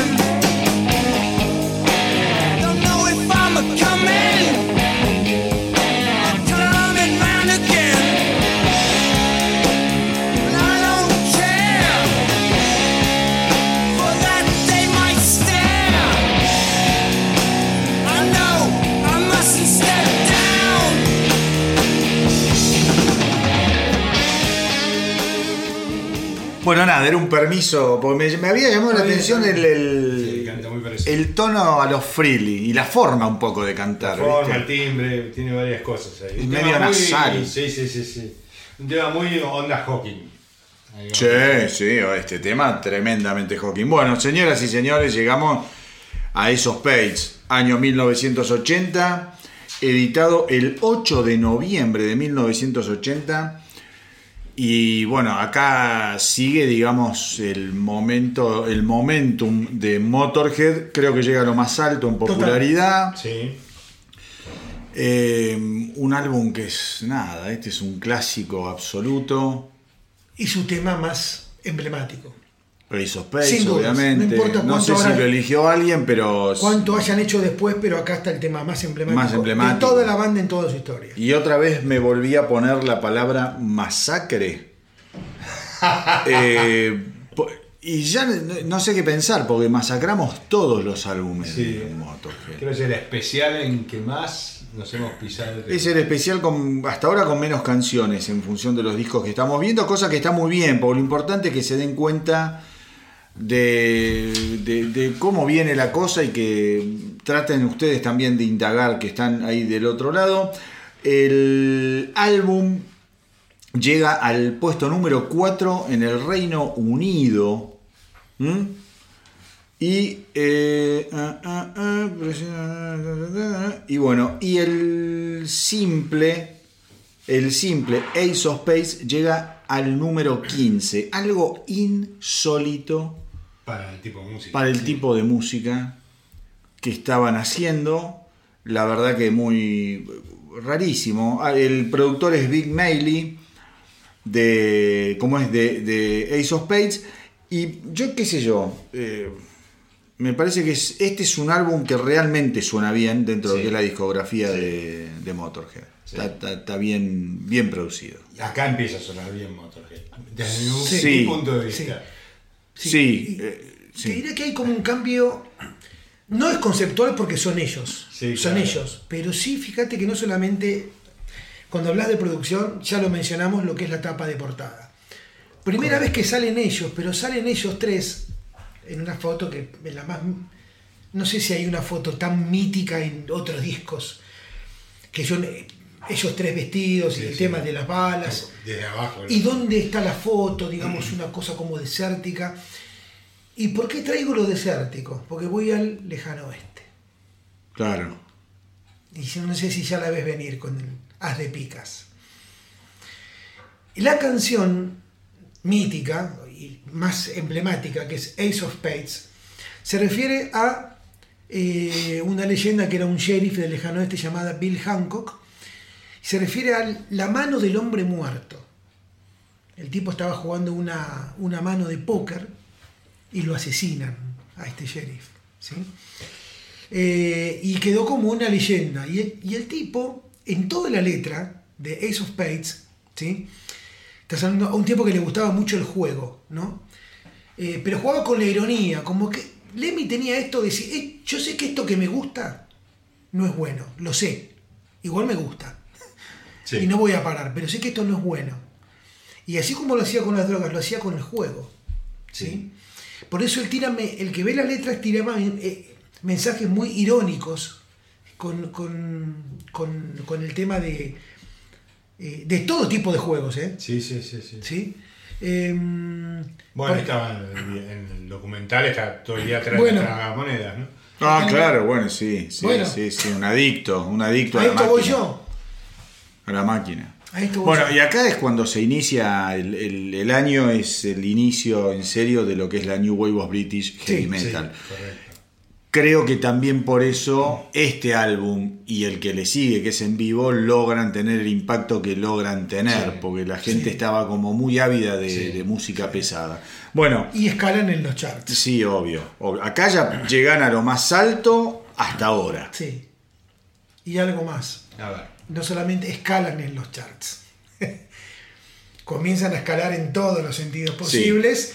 Y hay una anécdota que el día de la presentación eh, en un teatro en Londres, la verdad que no me acuerdo, Stamford Hill o algo así, del disco, de la primera presentación, lo buscaban a Lemmy, faltaban 10 minutos y dice, boludo, ¿dónde está ¿Dónde Lemmy? está?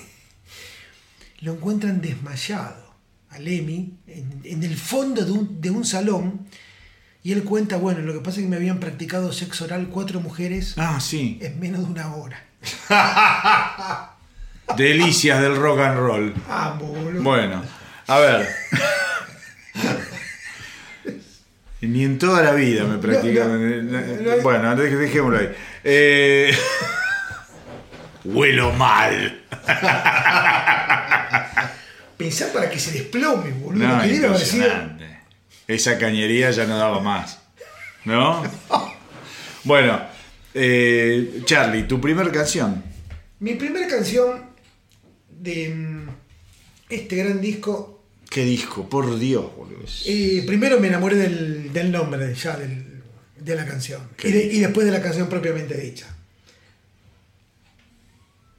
Love me like A Reptile.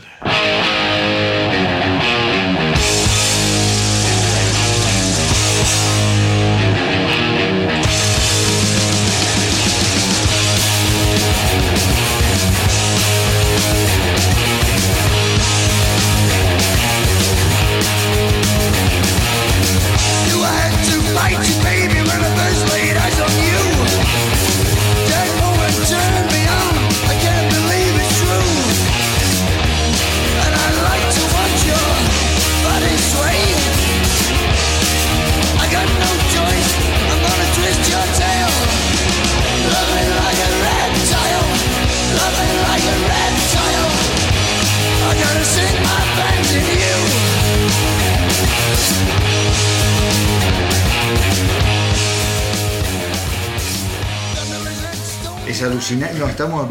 No se puede creer, porque el disco este es alucinante. Yo. yo espero poder poner los dos temas que elegí. A ver, no me importa. No te lo cagué este. No me importa ponerlos yo, no, pero quiero que suenen ¿Querés esas dos suene? canciones, sí, porque me encantan. Eh, Marce, tu primer tema. Mi primer tema es el tema que más escuché en mi vida del Motorhead y lo escuché creo con vos, Charlie, muchas Oh, veces no vivo y me fascina y toda esa cosa de las giras y todo eso. We are the road crew. Oh, Eh, tremendo tema. Ahora después voy a contar algo.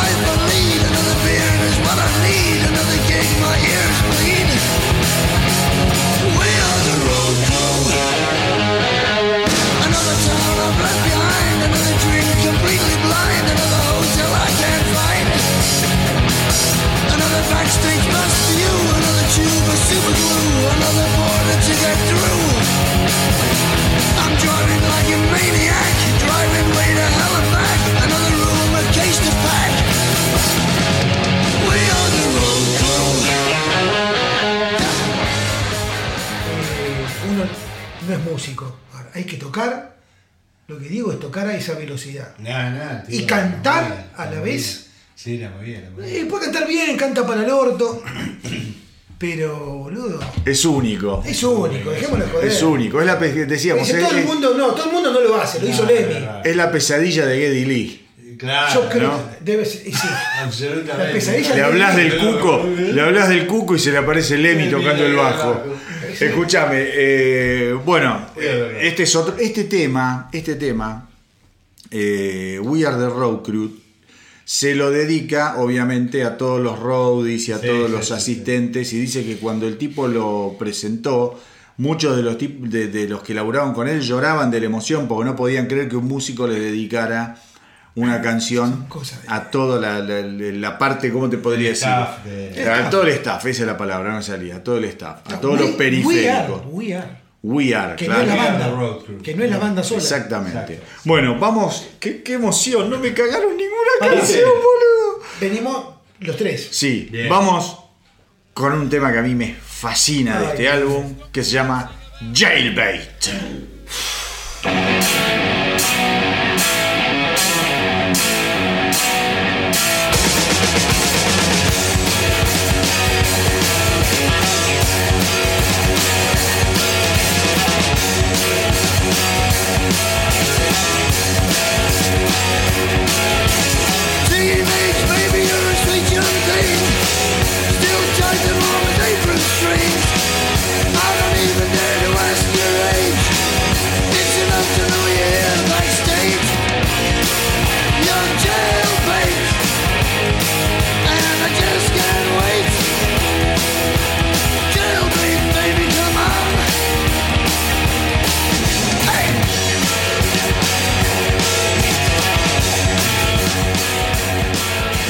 Venimos muy bien hasta ahora. Maravilloso. Le estamos sacando jugo a la teta.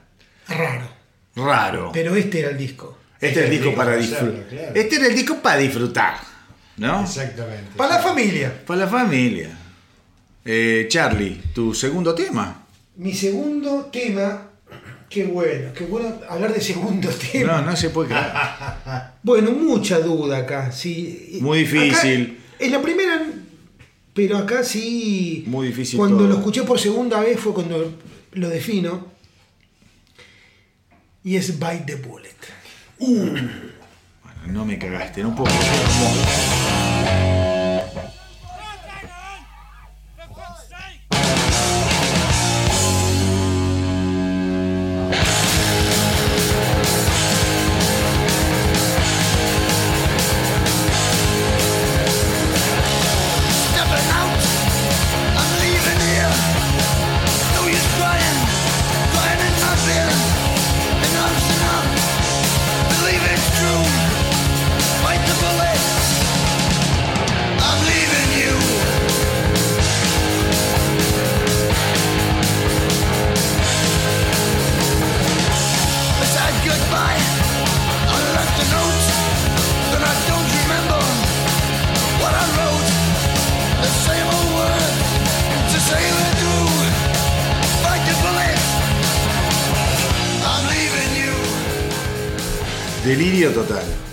Y pensá que este es uno eh, de los...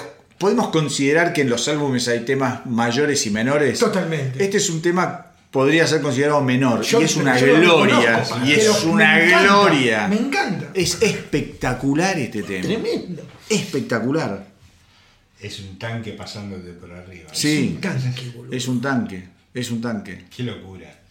Marce, tu segundo tema. Tema homónimo. Eso Space. No puedo no. Uy, qué Sí. lindo. Metimos. Pará, no nos, yo no me estaba dando cuenta que estaba quedando afuera. ¿No te diste cuenta? Hasta acá. Mira vos.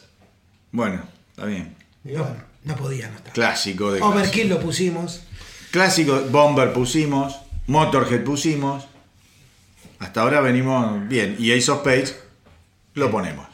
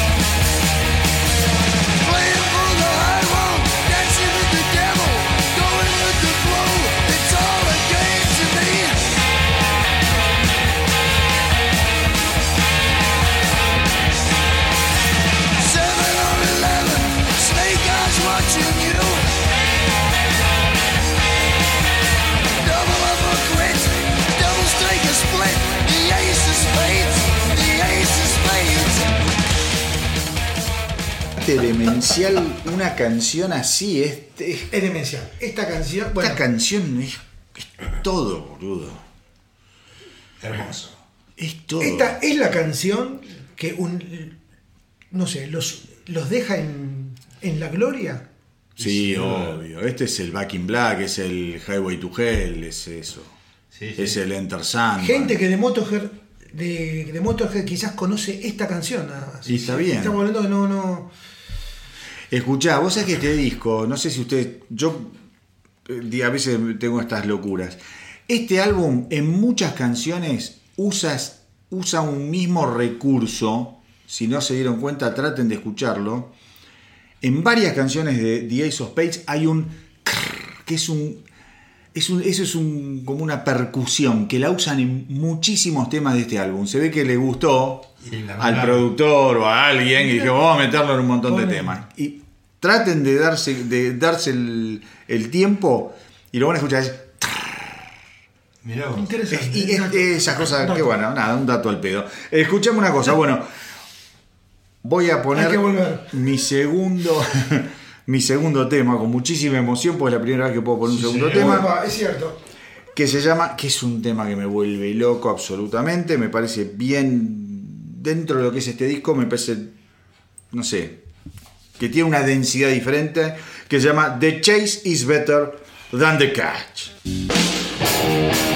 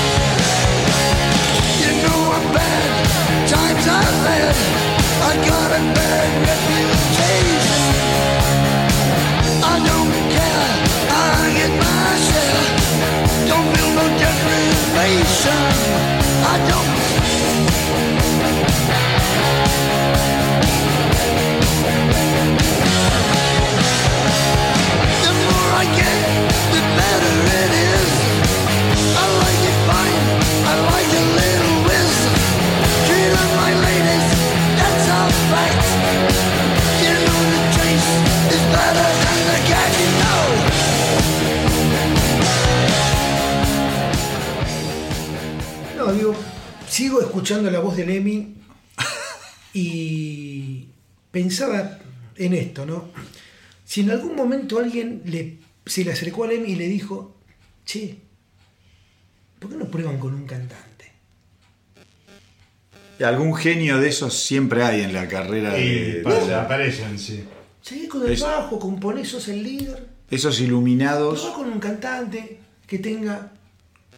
Bueno, ojo, No eh, no apareció nadie, pero él en un principio no quería cantar. Él en un principio no quería eh, hacerla, ser el, el vocalista principal, pero bueno, Terminó así. Gracias. gracias a Dios, Gracias a Dios. Gracias. gracias a Dios. Porque... ¿Qué hubiese sido, no? Muchachos, bueno, después de, después de, de, ¿cómo es? De Ace of Spades, llega, hay un álbum en vivo, No, no Sleep Till Hammersmith, que es el álbum de Motorhead que finalmente no lo vamos a escuchar porque no estamos escuchando, nosotros en estos especiales no hacemos discos en vivo, pero llegan al puesto número uno finalmente. Ellos creo que estaban, mira, no sé si estaban de gira por los Estados Unidos, una cosa así. En Estados Unidos ellos todavía no daban pie con bola, nadie sabía dónde, con quién ponerlos, ¿viste? Creo que estaban haciendo, si no me equivoco, una gira soporte de Ozzy, algo así. No, no, no, no quiero decir cosas, ¿viste? Porque.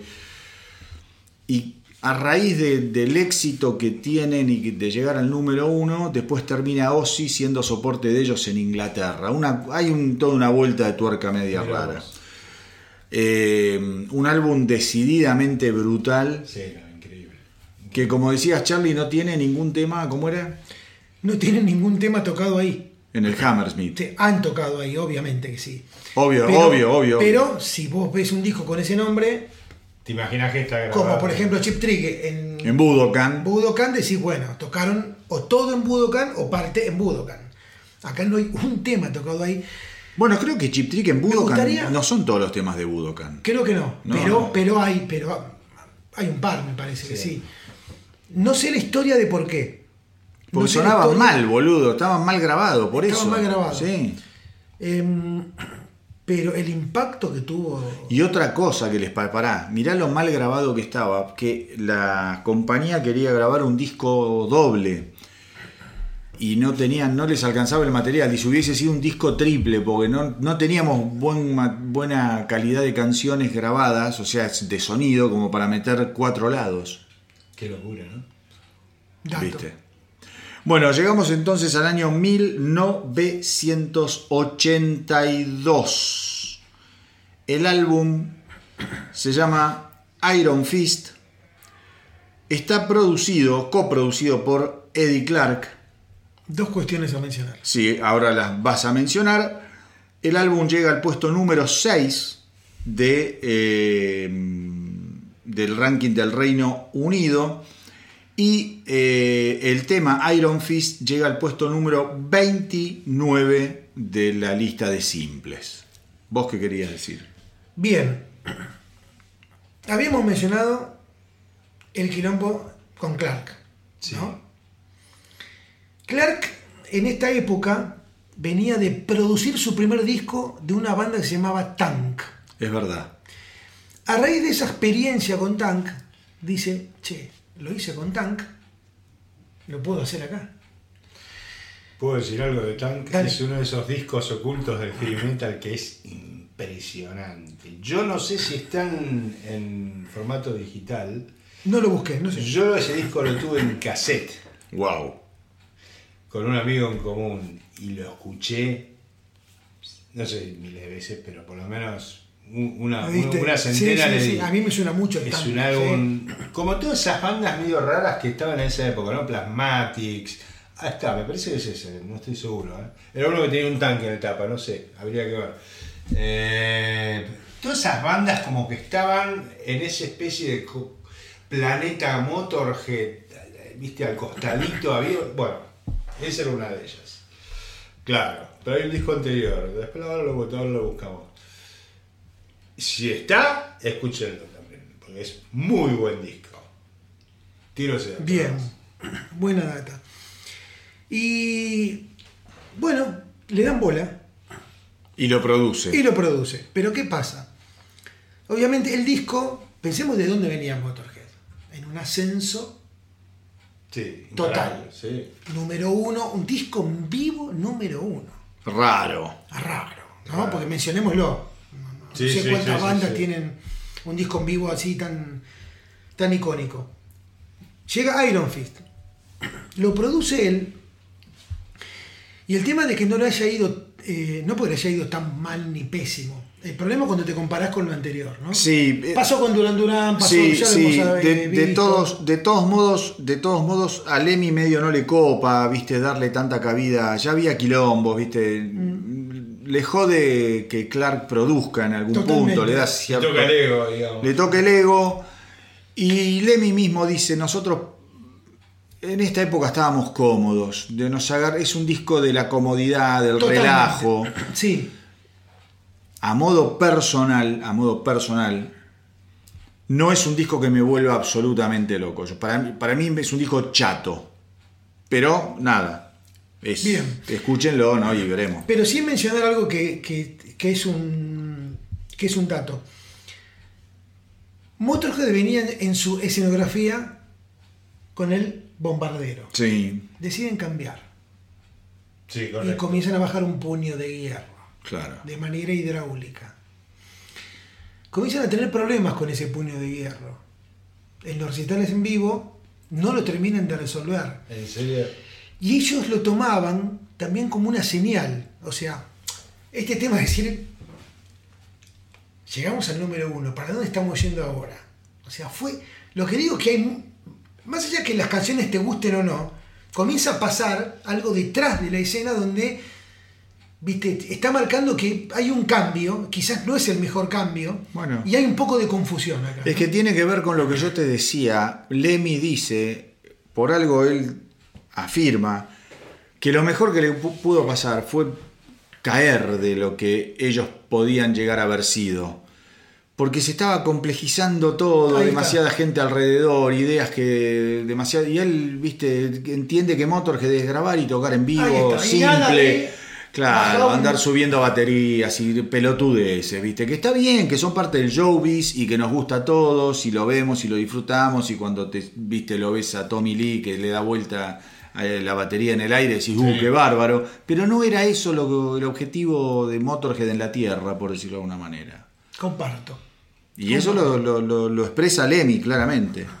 Pero bueno, Bueno, eh, y es verdad, estamos hablando de un álbum que llegó al número 6 y que ellos lo toman número 6. Sí, como un fracaso. A ver, tu primer tema. Bueno, es un tema que eh, tiene que ver ya con el nombre del disco. La verdad me gusta mucho este tema. Siempre me gustó mucho. Es uno de los temas que más disfruto. Es Iron Fist. Ah, temazo. I've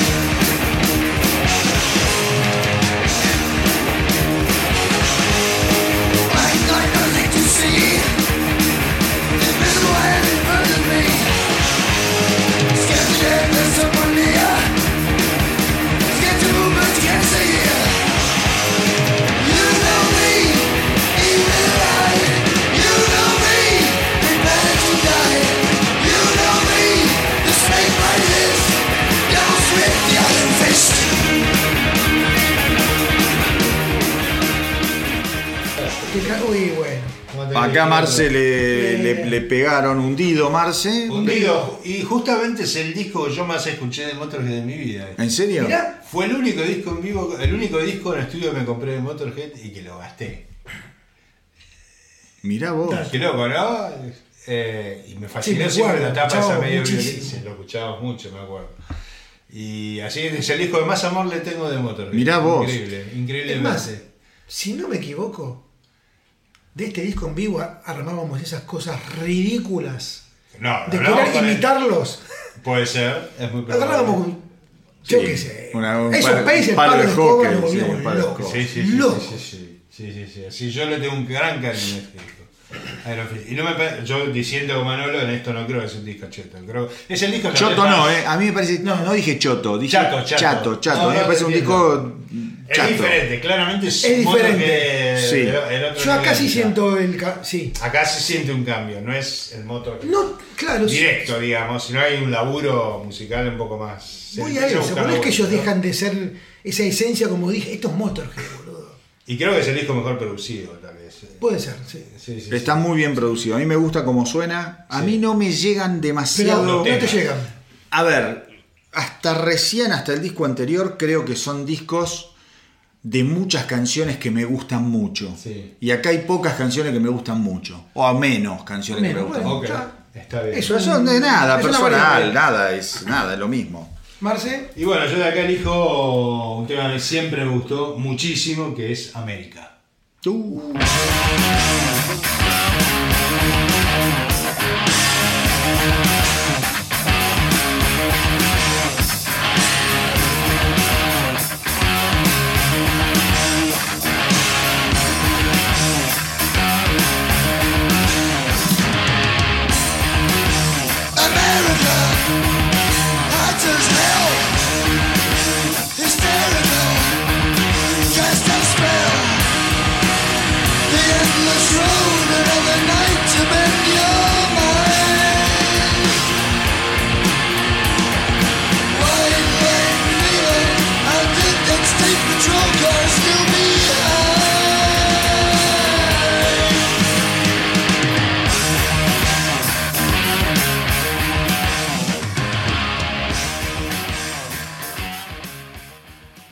Bueno, que vos eh, había, había dicho que era, era del amor. Del amor que siente, que sentía Lemmy por América. es, es un programa muy. Estados Unidos. Tienen, tienen que entender. Por Estados es Unidos, un programa muy particular, sí. El tema América era la, sí, la devoción. La que- declaración de principios del EMI. Exactamente. Sí, sí. Un tema bastante distinto a lo que es el Motorhead, por lo menos hasta ahí, ¿no? Hasta... Es otra cosa, es otro laburo. Es otra cosa. Sí, Sí. sí, sí, sí. Manolo decía que era épico esto, ¿no? América, sí, Sí, sí, sí, sí. sí. me, para mí me parece de- dentro yo- del estilo de, Sí. de Motorhead, podemos decir que es un tema ep- con Sí. cierta épica. Épica. Epicidad, épica. Epicidad. Bueno, eh, yo voy a, a mi primer tema. Sí. Un tema que me gusta mucho y que hoy no podría ser prácticamente grabado ni cantado por ninguna banda, que se llama Sex and Outrage.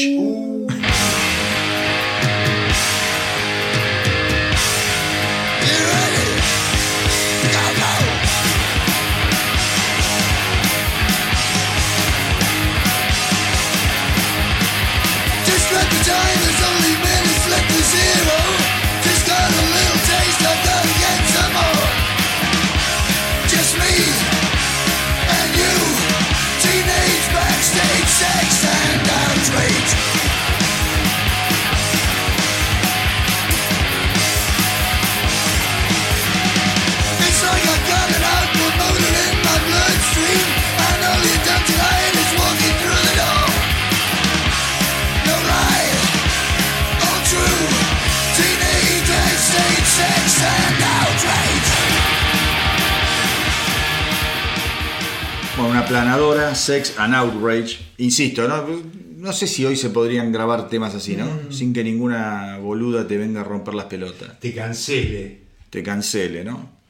Tremendo. Pero bueno, ahí lo tenemos a Johnny Depp que le ha hecho Oh. un gran beneficio a la causa, Sí, señor. Sí, señor. ¿no? Exactamente. Y es un antes, sí, sí, seguramente. Un antes y un después. Men Too. Bueno, Charlie, Em, tu tema, tu segundo tema. A ver si adivino. ¿Estás dudando? no, no, no, no, estoy jugando con Marce. Soy el maldito doctor. Sí, sabía que.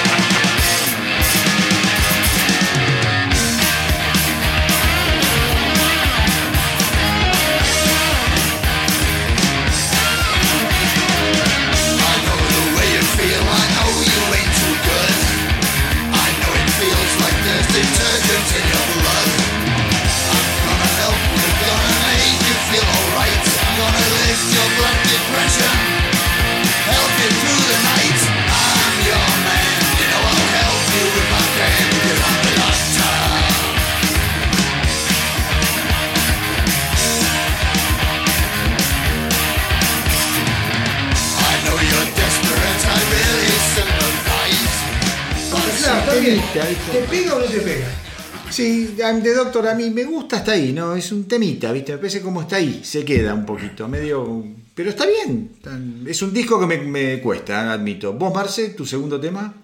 ¿O no Eh, te queda no, no, yo había elegido Iron Fist también. Así Oh, Claro. bueno, mi, me tocó a mí. mi último tema, y ya es el último Sí. tema del disco este, Sí.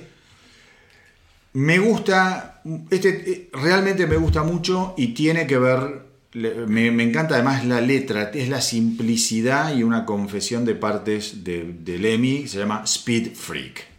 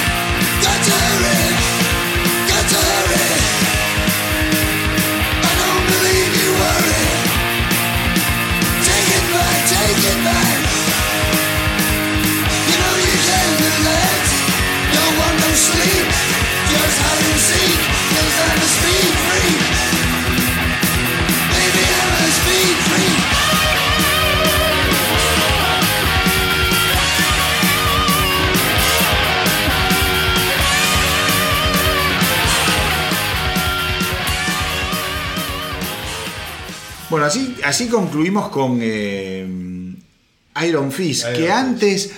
A ver, en un primer momento este programa iba a terminar con Iron Fist y después alguno de ustedes dos dijo vamos a poner Another Perfect Day. ¿Por qué lo hicieron? No Yo lo pregunté diré- en su momento. Bueno, Me pasaron dos cosas. Primero, algo que me pasó entre, Se me cantaron los huevos. No, no. y que está bien. entre los dos primeros discos, ¿sí? Entre un parol. Sí. eh, y dije, che, pero Falta algo. me ¿no? parece que falta algo. Sí, sí, sí. Y después, cuando me puse a revivir Another Perfect Day, dije, oh, No, obvio. se me abrió una puerta impresionante. Eh, y la verdad que Motorhead te tentaba a ir por más. Sí, claro. No es casual que hayamos dicho en el, en el inicio, no sé si para dos programas más, pero tiene tanto Motorhead. Yo creo que da dos programas más. Tanto- por la cantidad de discos. tanta ¿no? discografía. Es imposible en uno. Y tanto para hablar, pero pensé que era eh, un buen cierre. Para... Sí, yo también creo que es un Y vos te copaste al toque. Sí, porque también es un disco a mí me gusta mucho, Day. Pero bueno, ya hablaremos Dale. ahora, así que. Bueno, eh, este álbum salió el 4 de junio de 1983. Ya no está Clark. Está el Eh, famoso Brian Robo. Está Brian Robo Robertson, o el guitarrista de Thin Lizzy. Eh, déjame el teléfono. Sí. Un- a ver, un músico que viene de otro palo, de otra formación, es un músico súper profesional, eh, que un poco llega a instancias de, de Phil Animal Taylor, y que a Lemmy a ver, lo, lo terminan contratando de apuro porque en el medio de la gira americana Clark se va a la mierda. exacto. Entonces le piden ayuda medio de, de última. El tipo nunca firma contrato a, a- a tiempo largo, sino que dice yo entro pero disco a disco vemos, ¿viste? Y vamos renovando. Sí. Y un poco la idea que tiene Lemmy al, al- al final de la historia con este Robertson es que el tipo, no te digo que, que sentía vergüenza, pero el tipo quería estar siempre con un pie afuera, hacer la suya y como sentir que, dar, dar a entender que lo necesitaban, que lo llamaban y él que era como un músico invitado, que tenía su... No parte de la banda. Exactamente, y hay grandes quilombos hasta con excentricidades del tipo en la vestimenta. Dice, nosotros salíamos de cuero, jean, y el boludo este salía con un yorcito de satén y una... eh, Era nada que ver, ¿viste? Y la gente lo odiaba, pero lo odiaba el público de Motorhead, al flaco este. Y una cosa que dice Lemmy es que este disco para él eh, redunda en guitarras. Es cosa que es lógica porque es un muy, muy superior guitarrista a Clark. Se nota la legua. Se ¿eh? nota. Se nota se a nota. la legua, pero capaz la fórmula cambia. La Sí, fórmula cambia. A mí este es otro disco que lo tengo ahí como mucho, mucho más, mucho más. A, ver, si, pasa a él, si Iron Fist, si Iron Fist es un álbum que a mí me parece chato y que lo tengo ahí al costado, este lo tengo mucho más al costado. No porque me parezca chato, sino porque es un disco que no me termina de, de copar demasiado. Bueno, no, a mí este disco me gusta mucho. Bueno. A mí Eh, también. Y hasta diría que me gusta más que Iron Fist. A mí también. Bueno, mira. Y me pasa algo. Siento que es el disco, digamos, más melódico de todos hasta ahora. Sin duda. Melódicos. Sin digamos. duda. Estamos hablando de Motorhead, ¿no? No, no, pero musicalmente Eh, es el más No deja de ser Motorhead. Pero eh, no se lo atribuyo específicamente todo el mérito a, a este muchacho Robertson. Es un muy buen guitarrista y mejor que Clark. Creo que son momentos de la banda, Obvio. eh, de evolución para algunos y de otros no. Yo te puedo decir lo que me siento yo, perdóname. Yo creo que Robertson es producto del apuro y de la ansiedad y de la forma de trabajo de Lemmy. Lemmy dijo, bueno, tengo un guitarrista, sigo, ya está, vamos adelante. Eh, práctico. Es probable, Sí, sí, sí, sí, sí, sí. Es. Sí.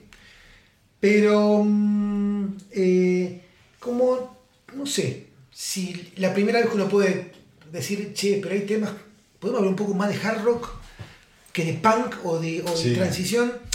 No me gustan los rótulos, ¿eh? pero digo, Pero te entiendo, paz, creo que me entendés a dónde voy. te entiendo. Disco mucho Que más también, musical, mucho justamente más- por eso, el del viejo Motorhead, diciendo, No se veníamos bien, Es verdad, es verdad. veníamos bien y pegaste un volantazo un poquito, ¿no? Pero insisto, era muy, muy controver- controversial. La imagen no era un tema menor para el fan de no, Motorhead, la imagen de este pibe. Sí.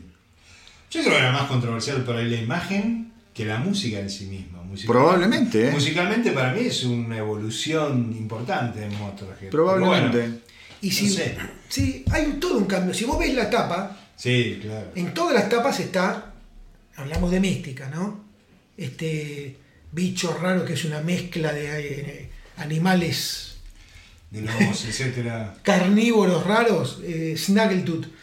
Fíjate que hasta la tapa ya entra en un proceso de elaboración y de colores distintos. Sí. Sí, sí, sí. Hay como, ¿no? Sí, Eh, pastel. que por un lado decir, pero no se pueden quedar siempre parados en el mismo lugar. No. ¿no? Es un debate que es para. Sí, da para la. Tu primer canción. Mi primer tema. Amo este tema. Dancing on Your Grave. Bueno, temazo. Lo amo. ¿Te cagó, Marce? Pues, se ve que pensamos parecido al mismo disco.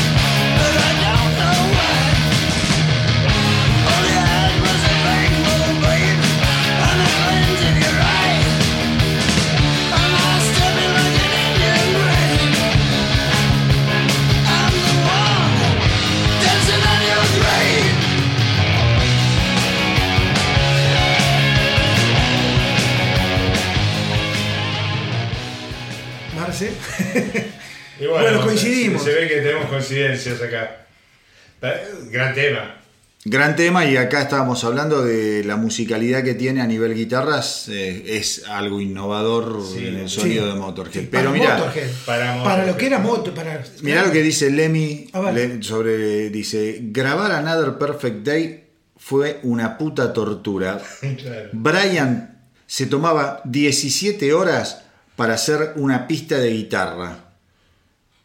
Dice, tomó tanto tiempo grabar este álbum en frente a lo que tardaban los otros, en lo que tardamos en grabar los otros álbumes. Y después, cuando fue editado, todo el mundo lo odió.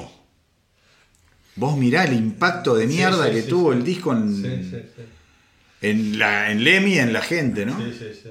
Pero bueno, después. Está, está perfecto, Bueno, ¿no? Es- Convengamos lo dificultoso que es cuando vos te identificás tanto con, con tres tipos. Sí. Eh, Te falta una pata. A ver, cualquier banda que hace un cambio. El líder Es continúa. un problema, sobre ¿no? todo en bandas Pero son tres, fans. son tres, no son 20. Sí, boludo. sí, sí, claro. Vos te identificás con los tres. Sí, Claro. ¿sí? No es como que se vaya el O sea, percusionista. sin Lemmy no hay más Motorhead. Exacto. Con Lemmy sigue Motorhead, pero ¿qué Motorhead? Y se fue Clark y sí, Clark tuvo una impronta, boludo. Eso. Eh, Es indiscutible. Y se Como la tuvo Taylor. si Como no la tuvo Taylor. Sí, Esa combinación es irrepetible. es ¿eh? irrepetible. Pero acá está el debate cuando hablas con algún fan de Motorhead y te dicen, no, no, no, no. Yo escucho.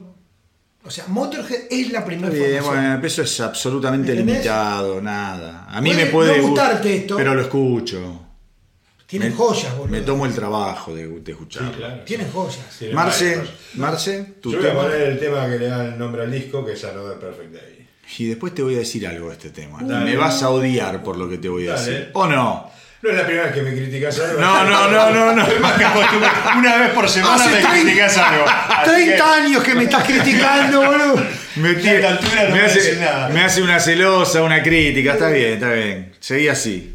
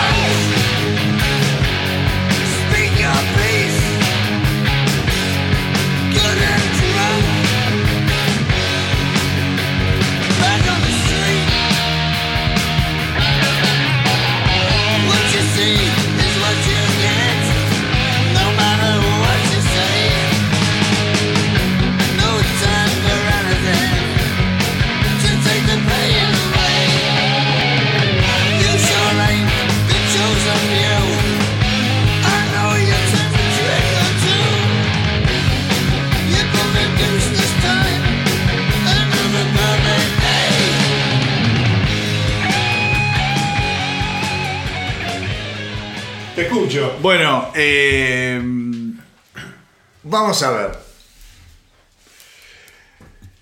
Este tema, para mí, Sí. eh, podemos decir, está bueno, sí, está bueno, te gusta a vos, te- evidentemente te gusta mucho, está bien. A mí podría gustarme mucho más si no fuese un choreo. A ver a qué. A esto que vamos a escuchar ahora. Dale, dale, pues. A mí me suena parecido a algo también.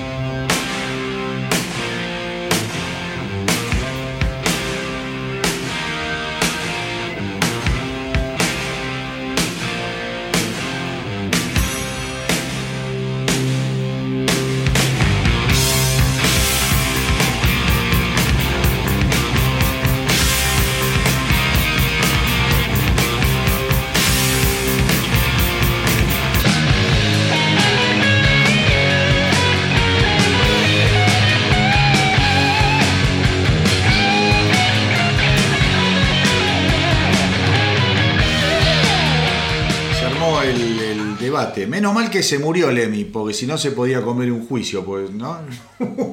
No, nada. eh, a, mí me suena, a mí me suena muy parecido lo- el riff de guitarra, no la canción. El riff de guitarra me parece que es exactamente el mismo.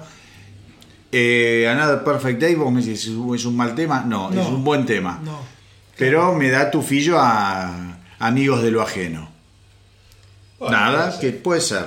No sería la primera vez. No. ¿no? No. Eh, bueno, vamos con mi primera canción de, de, este, de este álbum. Es una canción que realmente me gusta muchísimo y se llama Shine.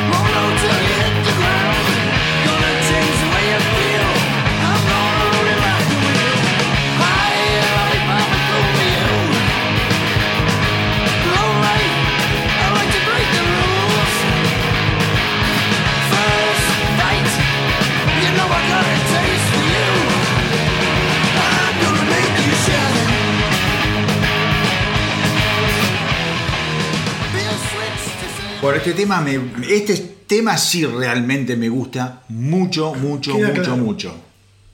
Me, porque tiene la, la cosa veloz, qué sé yo, y tiene un- una vuelta de tuerca en lo musical y la producción que lo hace para mí un gran Sí. tema. Sí, y veloz, pero no, no, no muy rápido. No. Es como esa velocidad media de, de algunos temas. claro, tercera, no es overkill ni esos pace. No, no, claro. Eh, No, pero porque está bien, está, a ver, ahí está, la, es- ahí está la producción. El bajo de este disco no es el bajo de Motorhead. No, no. No es, no es el bajo recontra saturado y, a- y como tocado con acordes. Es, es como que hay una fineza. más trabajada, sí. Claro, hay una fineza que creo que.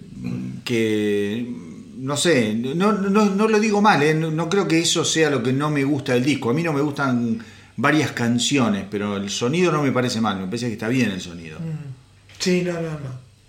El sonido está bien. Y me quedé pensando, ¿no? Eh, lo culpan a Clark del tema de, de, Iron Fist. de Iron Fist. Y este disco, Está varios pasos adelante de Iron Fist. no, lo que no sé es en ventas.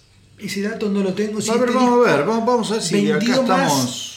Si re- a- volver al número uno, que es lo que habían logrado, se va a hacer muy complejo, me parece, de Sí. aquí para adelante.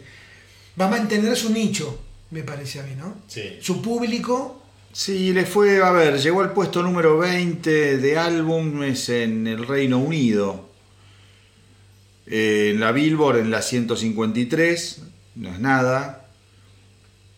Y, no, y después en Europa nada, qué sé yo, en algún país en eh, Suecia lo tenés en el puesto 18, ya, Alemania en el 31, Holanda 39 y en Australia el puesto 89. No sé cómo le habrá ido a los, al resto de, de- la discografía fuera de Inglaterra, pero nada, evidentemente no fue un disco que, al que le fuera demasiado bien. A ver, eh, a ver, mira, Critical Reception. Vamos a ver, estamos con Wikipedia. One of the most unique the- Mira, acá en All Music dicen que tiene un sonido único, que es un disco bien particular, que es el best sounding ever, o sea que está, suena mejor que ningún otro disco. Eh, y que tiene algunos guiños con la vieja fórmula. Eh, y bueno, eh, dice que hay un piano en la canción Rocket. Mirá, eso ya es una cosa rara, ¿entendés? Eh, y nada, no, no tiene malas críticas, la verdad no tiene malas críticas. Tengo que ser absolutamente sincero. Los temas ya son más largos y se ve absolutamente la impronta de Brian Robertson, porque compone junto con Kilmister y con, Lemmy y con Taylor. No sé con quién viene. Ah, vos venís, Yo. Charlie, ahora. Bueno, directo. Un segundo tema que también eh, es de lo que más me gusta, que es I Got Mine.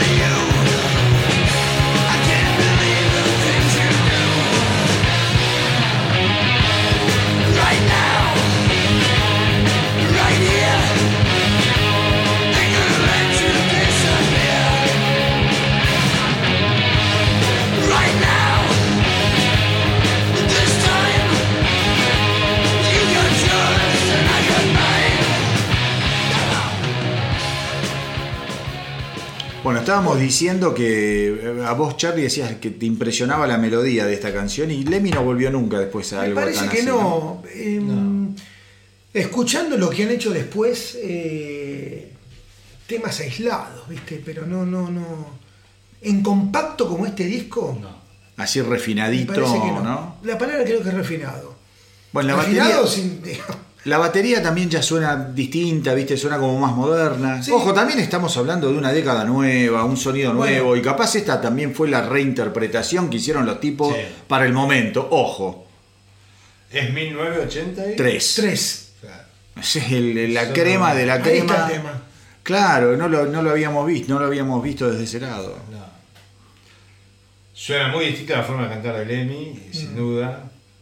Muy acoplada a la melodía de la guitarra, o sea, el laburo de, de acordes, de La guitarra. guitarra Sí. cambió La totalmente. guitarra Sí, cambia completamente. pero sí, Es muy. A, a ver, no hay. Es como una recreación de hay, hay la crítica ella decía de Que hay líneas, que sí. reto- recrea el viejo Motorhead de otra manera. Sí, Sí. pero no tenés esa tormenta No, que no. decíamos que te viene de frente, esa tormenta de arena del no, desierto no. que es te como una invade. tormenta Hay como. suave. Refinada, ¿viste? Suave. Hay- tiene- Azúcar refinada, no es el tsunami. Sí. No es un tsunami.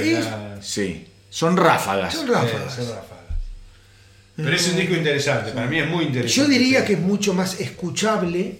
Absolutamente. Gente que dice, che, mira, a mí el heavy metal no me gusta, el punk no me va, me gustan algunas cosas de rock. ¿Y qué te hago escuchar primero? ¿Qué disco de Motorhead Mira, vos, pongo vos y yo elegimos sin saberlo los dos simples de este álbum. Shine y I Got Mine. Fueron los dos simples del álbum. Qué increíble. No tenía ese dato. No, yo me acabo de dar cuenta. Marce, ¿Yo tengo otro tema con este o no? No, no, porque yo tan No. sin Your Grep lo sabía Ya que está. no lo habías Uh, elegido, bueno. así que te toca a vos. bueno, me toca a mí. A mí, este es un tema que me encanta, que se llama Turn You Round Again.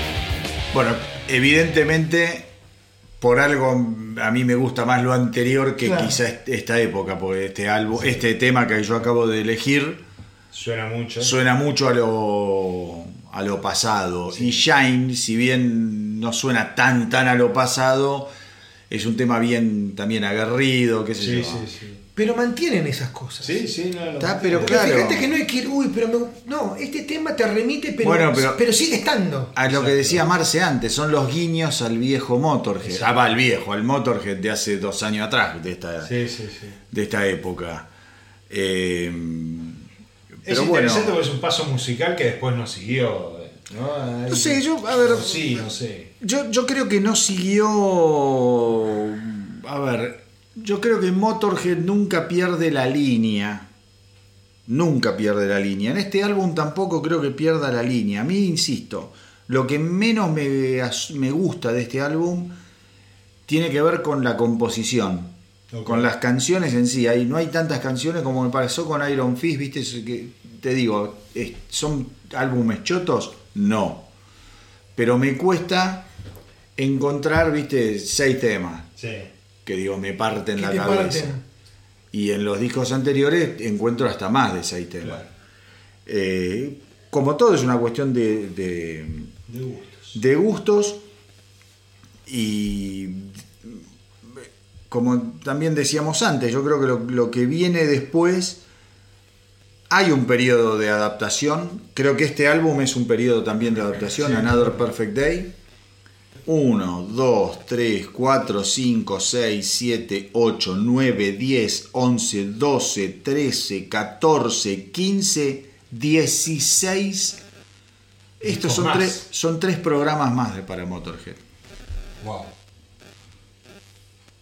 Porque haces, ponele o, o dos programas, pero muy largos. Claro. Comparto. ¿Entendés? Mirá que hay, ¿eh? Interesante, ¿no? Y quizás del Motorhead más desconocido. Y está bueno. Y para mucha gente que, que incluso escucha Motorhead. Sí. Pero que se quedó. Bueno, boludo, te acabo de decir, yo, eh, Que quedó. yo pensé que como trío habían vuelto con March or Die, y no, nada que ver. Tenés tres discos más como cuarteto. A pesar de que está Mikey D, a pesar de que está Phil Campbell. Pero, ¿En qué año Lenny se va a vivir a Estados Unidos? No, qué sé yo, boludo. ¿90 y algo?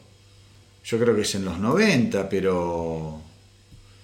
a me, ver, me voy a jugar a decirte que es cuando sacan el disco 1916. Uy, 92 es eso. 92, por Me ahí parece que es ese 91, momento. 92. Lo averiguaremos para la próxima. Me parece. Yo leí algo respecto a. No, pará, estoy, estoy viendo cuándo se estoy poniendo acá, cuándo se muda Lemmy a, a ver que to- es, todo eso eh, aparece, Lemmy. Vamos a poner. Bueno, no importa. Ahora, ahora vamos buscando. Eh, creo que este programa yo tenía muchas ganas de hacerlo con, Está muy bueno, sí, sí. con Motorhead. Me, me parece que, viste, es, ¿cómo te podría decir? Es una banda que muchas veces está como relegada por mucha gente. Sí, eh, pero igual yo creo que fue una banda que se terminó re- Lemmy con su personaje y Motorhead. recontra reivin- reivindicada la- después. años, Sí, pero años sabes que también siento que es una banda que es mucho para. A ver. Hay mucha gente que usa remera de Motorhead. No, no, sí, más allá de la remera. No sé si, me- si, soy claro. Hay mucha gente como con los Ramones. Hay mucho, mucha remera y mucha. Sí, sí, sí. sí. Y no sé si tanta gente escucha Motorhead. No. Y hay un montón para escuchar, loco. Sí, sí, En el mucho. 90. En el 90 se fue a Bueno, Los ahí. Ángeles. En el 90. Bueno, bueno, se termina a consolidar el nuevo Motorhead, ¿no? Y sí, bueno, Eh, sí, es la década de que se consolida el nuevo Motorhead. Sí, eh, quiero darme una pequeña licencia Sí, obvio. eh, de mm, algunas frases de él, porque cuando comenzamos yo dije que mi sensación es decir, che, ¿vas a hacer un, un especial de Motorhead? Y no estoy tan seguro, o sea, sí y a la vez hablar del icono más grande que dio la historia del rock a mi simple eh, parecer, ¿no? Eh, creo que él fue, eh, fue algo tan grande que no, no, no sé si lo superó al mismo. La mítica que el tipo generó. ¿no? Como que tenés la música que él dio y la mítica. La mítica es parte de su vestimenta, la coherencia en su forma de vivir, sus hábitos, la manera de tirar frases, su vida. Y en 70 años de vida, Oh. ¿cuántas personas pueden sostener? Lo que digo es, 70 años así. claro. eh, entonces, la verdad que como muy modesto eh, homenaje a este bello ser, al cual yo le había dicho, la verdad que es uno de los tipos que realmente me hubiese gustado tener enfrente para darle un abrazo. Y decirle gracias en todos los idiomas posibles. Y para retratar lo que era Lemmy, eh, algunas de las frases que tenía es, a la gente no le gusta la verdad, pero a mí sí. Me gusta porque la verdad le molesta a la gente. Muy buena esa. Eh, no soy rockero todo el día. Paro para dormir. El verano de 1973 fue fantástico. Eso sí, no me acuerdo de nada. Pero nunca lo olvidaré. Em, las mujeres son mi vida. Y la música es mi hobby. Esa es muy buena. Es muy buena. Eh, si no has hecho nada que te haya hecho mal, debes tener una vida muy aburrida. Em, si hay un secreto para poder salir adelante en la vida es no tomarte nada en serio, porque todo es mierda de todas maneras. Bueno, vos sabés que yo, hoy, hoy antes, cuando venía para acá, yo le decía a Manolo que estaba buscando alguna palabra para definir a Motorhead. Y la palabra que yo estaba- que había pensado, que no me acordaba y después me la acordé, es desfachatado. Sí, bueno, sí. Sí. ¿No? Es una banda de fachatada. Yo creo que esa, esa frase que acabas de leer de Lemmy invoca directamente a esto, ¿no? Es una banda te reís en el fondo, te reís porque Sí, sí. es un gran. No, sé- no sé Es un chiste. No, no pero- es un pero- chiste, pero, pero no es un chiste, pero ¿sabes qué es? Te da, te- a mí me produce una alegría. Al tipo, Alegría, al tipo que le gusta el rock, el rock pesado, es una banda que te genera alegría. Totalmente, sí. Totalmente. Y termino con una porque es un tipo que tiene un manual de frases que me parece que es totalmente él, ¿no? Eh, si piensas que estás demasiado viejo para rockear, entonces lo estás.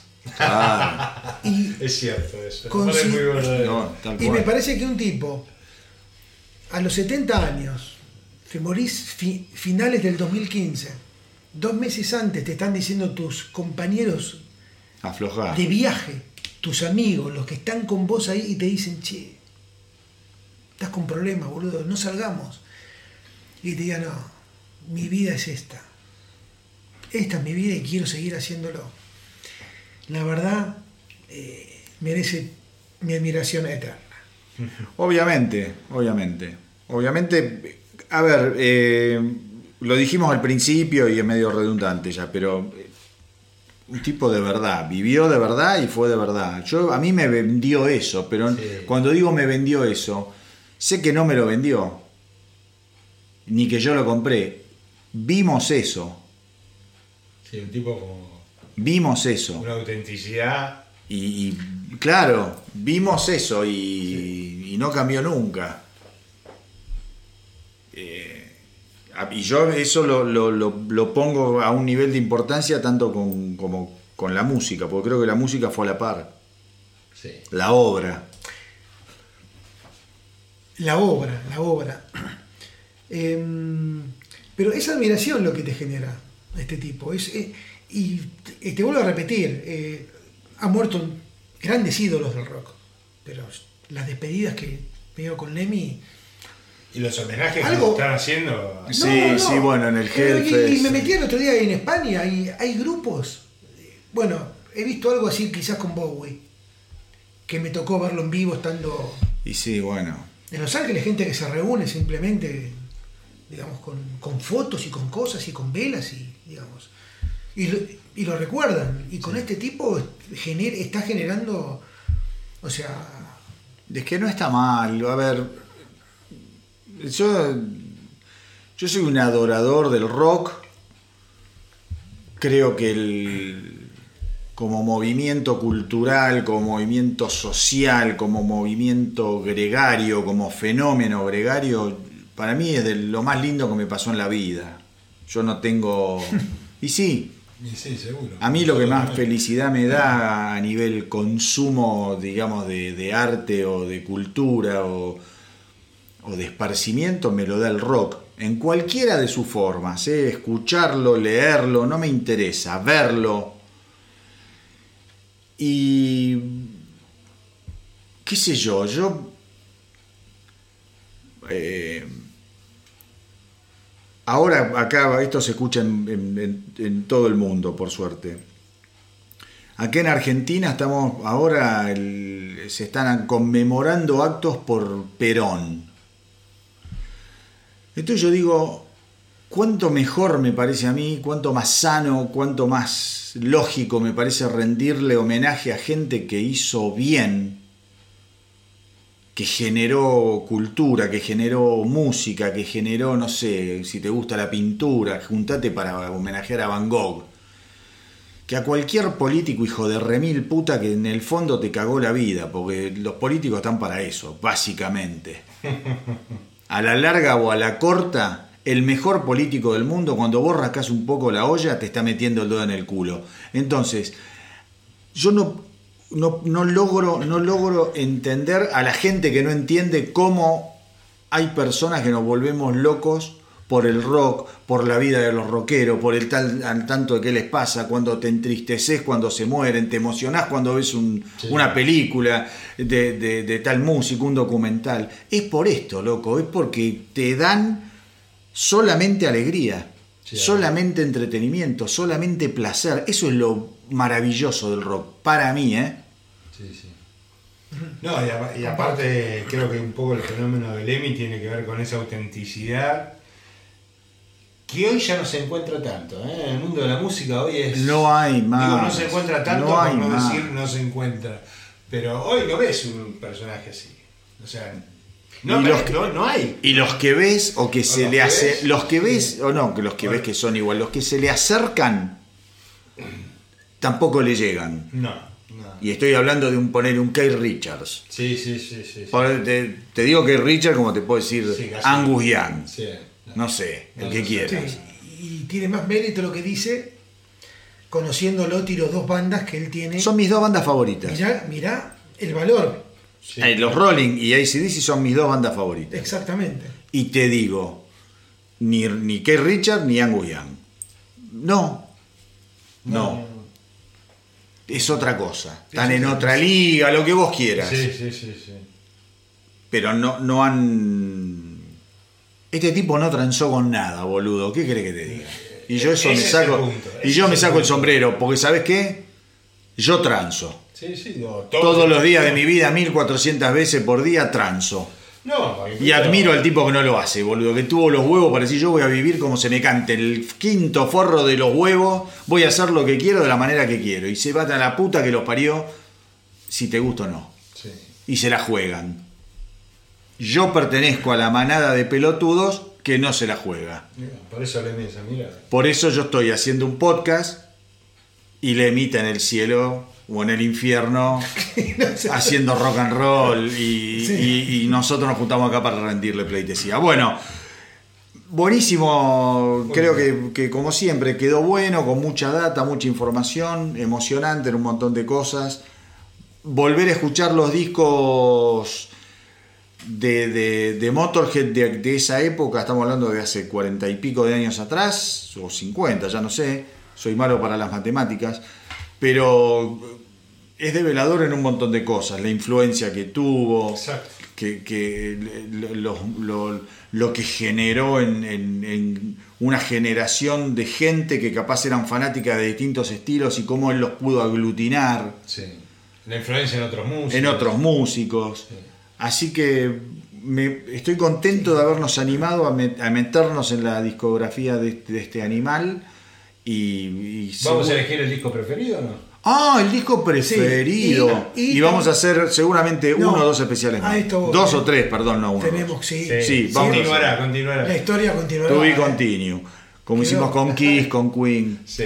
Escucha, Charlie, tu disco favorito. Bueno, yo hice un cambio. Yo tenía un disco favorito y lo cambié, pero por una cuestión emocional. Porque eh, es el disco que me hizo conocer Motorhead, en cierta manera, y, y la verdad que le estoy muy agradecido a ese disco. Eh, y es, eh, es, digamos, The Ace of Spades. Eh, Ace of Spades. yo había elegido otro disco primero, quizás por una cuestión compositiva, pero lo emocional, como. ¿Qué es lo que me pasa con Lemmy? Me-. Claro. No, en mi caso es Iron Fist, Sí. pero por Ese es, es- el disco que más Bueno, escuché, yo- es el no le. no tanto por lo musical ni porque es más elaborado, nada, simplemente por una cuestión em, también emocional. Es el Bueno. disco, em, primer disco que me compré en Motorhead, lo, lo, lo escuché hasta el hartazgo y bueno, a partir de ahí fui viendo como...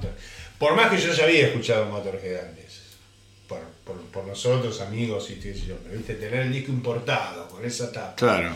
No, con el olorcito importado y que sonaba increíble, bueno, me quedo con Iron Fist. Bueno, ese es el disco que yo tenía, Claro. Iron Fist. Y estaba, era una cuestión ambivalente. Mm. Que es lo que tiene la elección, que es una mierda a veces, ¿no? Sí, boludo, pero. Sí. Pero. Bueno, mi caso es Overkill. Es el disco que más me gusta a mí y es el disco que yo creo que racionalmente define el sonido de Motorhead y es como que realmente es el disco donde la cosa empieza a explotar. Absolutamente. Eh, y es un disco que me fascina. Me fascina, me parece que está buenísimo. Los, los tres discos que elegimos creo que están buenísimos, que a uno le gustará más, a mí Iron Fist no me gusta tanto, Ace of Pain me encanta también, me encanta. Eh, pero bueno, es, es- qué sé yo, son, es la definición de- de- del gusto de cada persona Totalmente. que, lo que define esto. Eh, escúchame, bueno, espero que les haya gustado a todos los que están ahí del otro lado. Ya nos vamos despidiendo. Hasta yo, hasta el próximo episodio del Astronauta del Rock, Marce y eh, Charlie, hasta el próximo especial del Astronauta del Rock, que veremos cuándo es, veremos de, ¿Y de quién? ¿De de quién, si capaz es de Motorhead o no, o hacemos un salto y pasamos otra banda, otro artista. Como les digo siempre, gracias por estar ahí, espero que lo hayan disfrutado, hagan correr la voz para que nuestra tripulación no pare de crecer. Cuídense mucho, mucho, mucho y ahora nos despedimos con nuestro saludo característico que dice así. Uno, dos, tres. ¡Que viva el rock! Especially them. It's called Iron Horse, Born to Lose.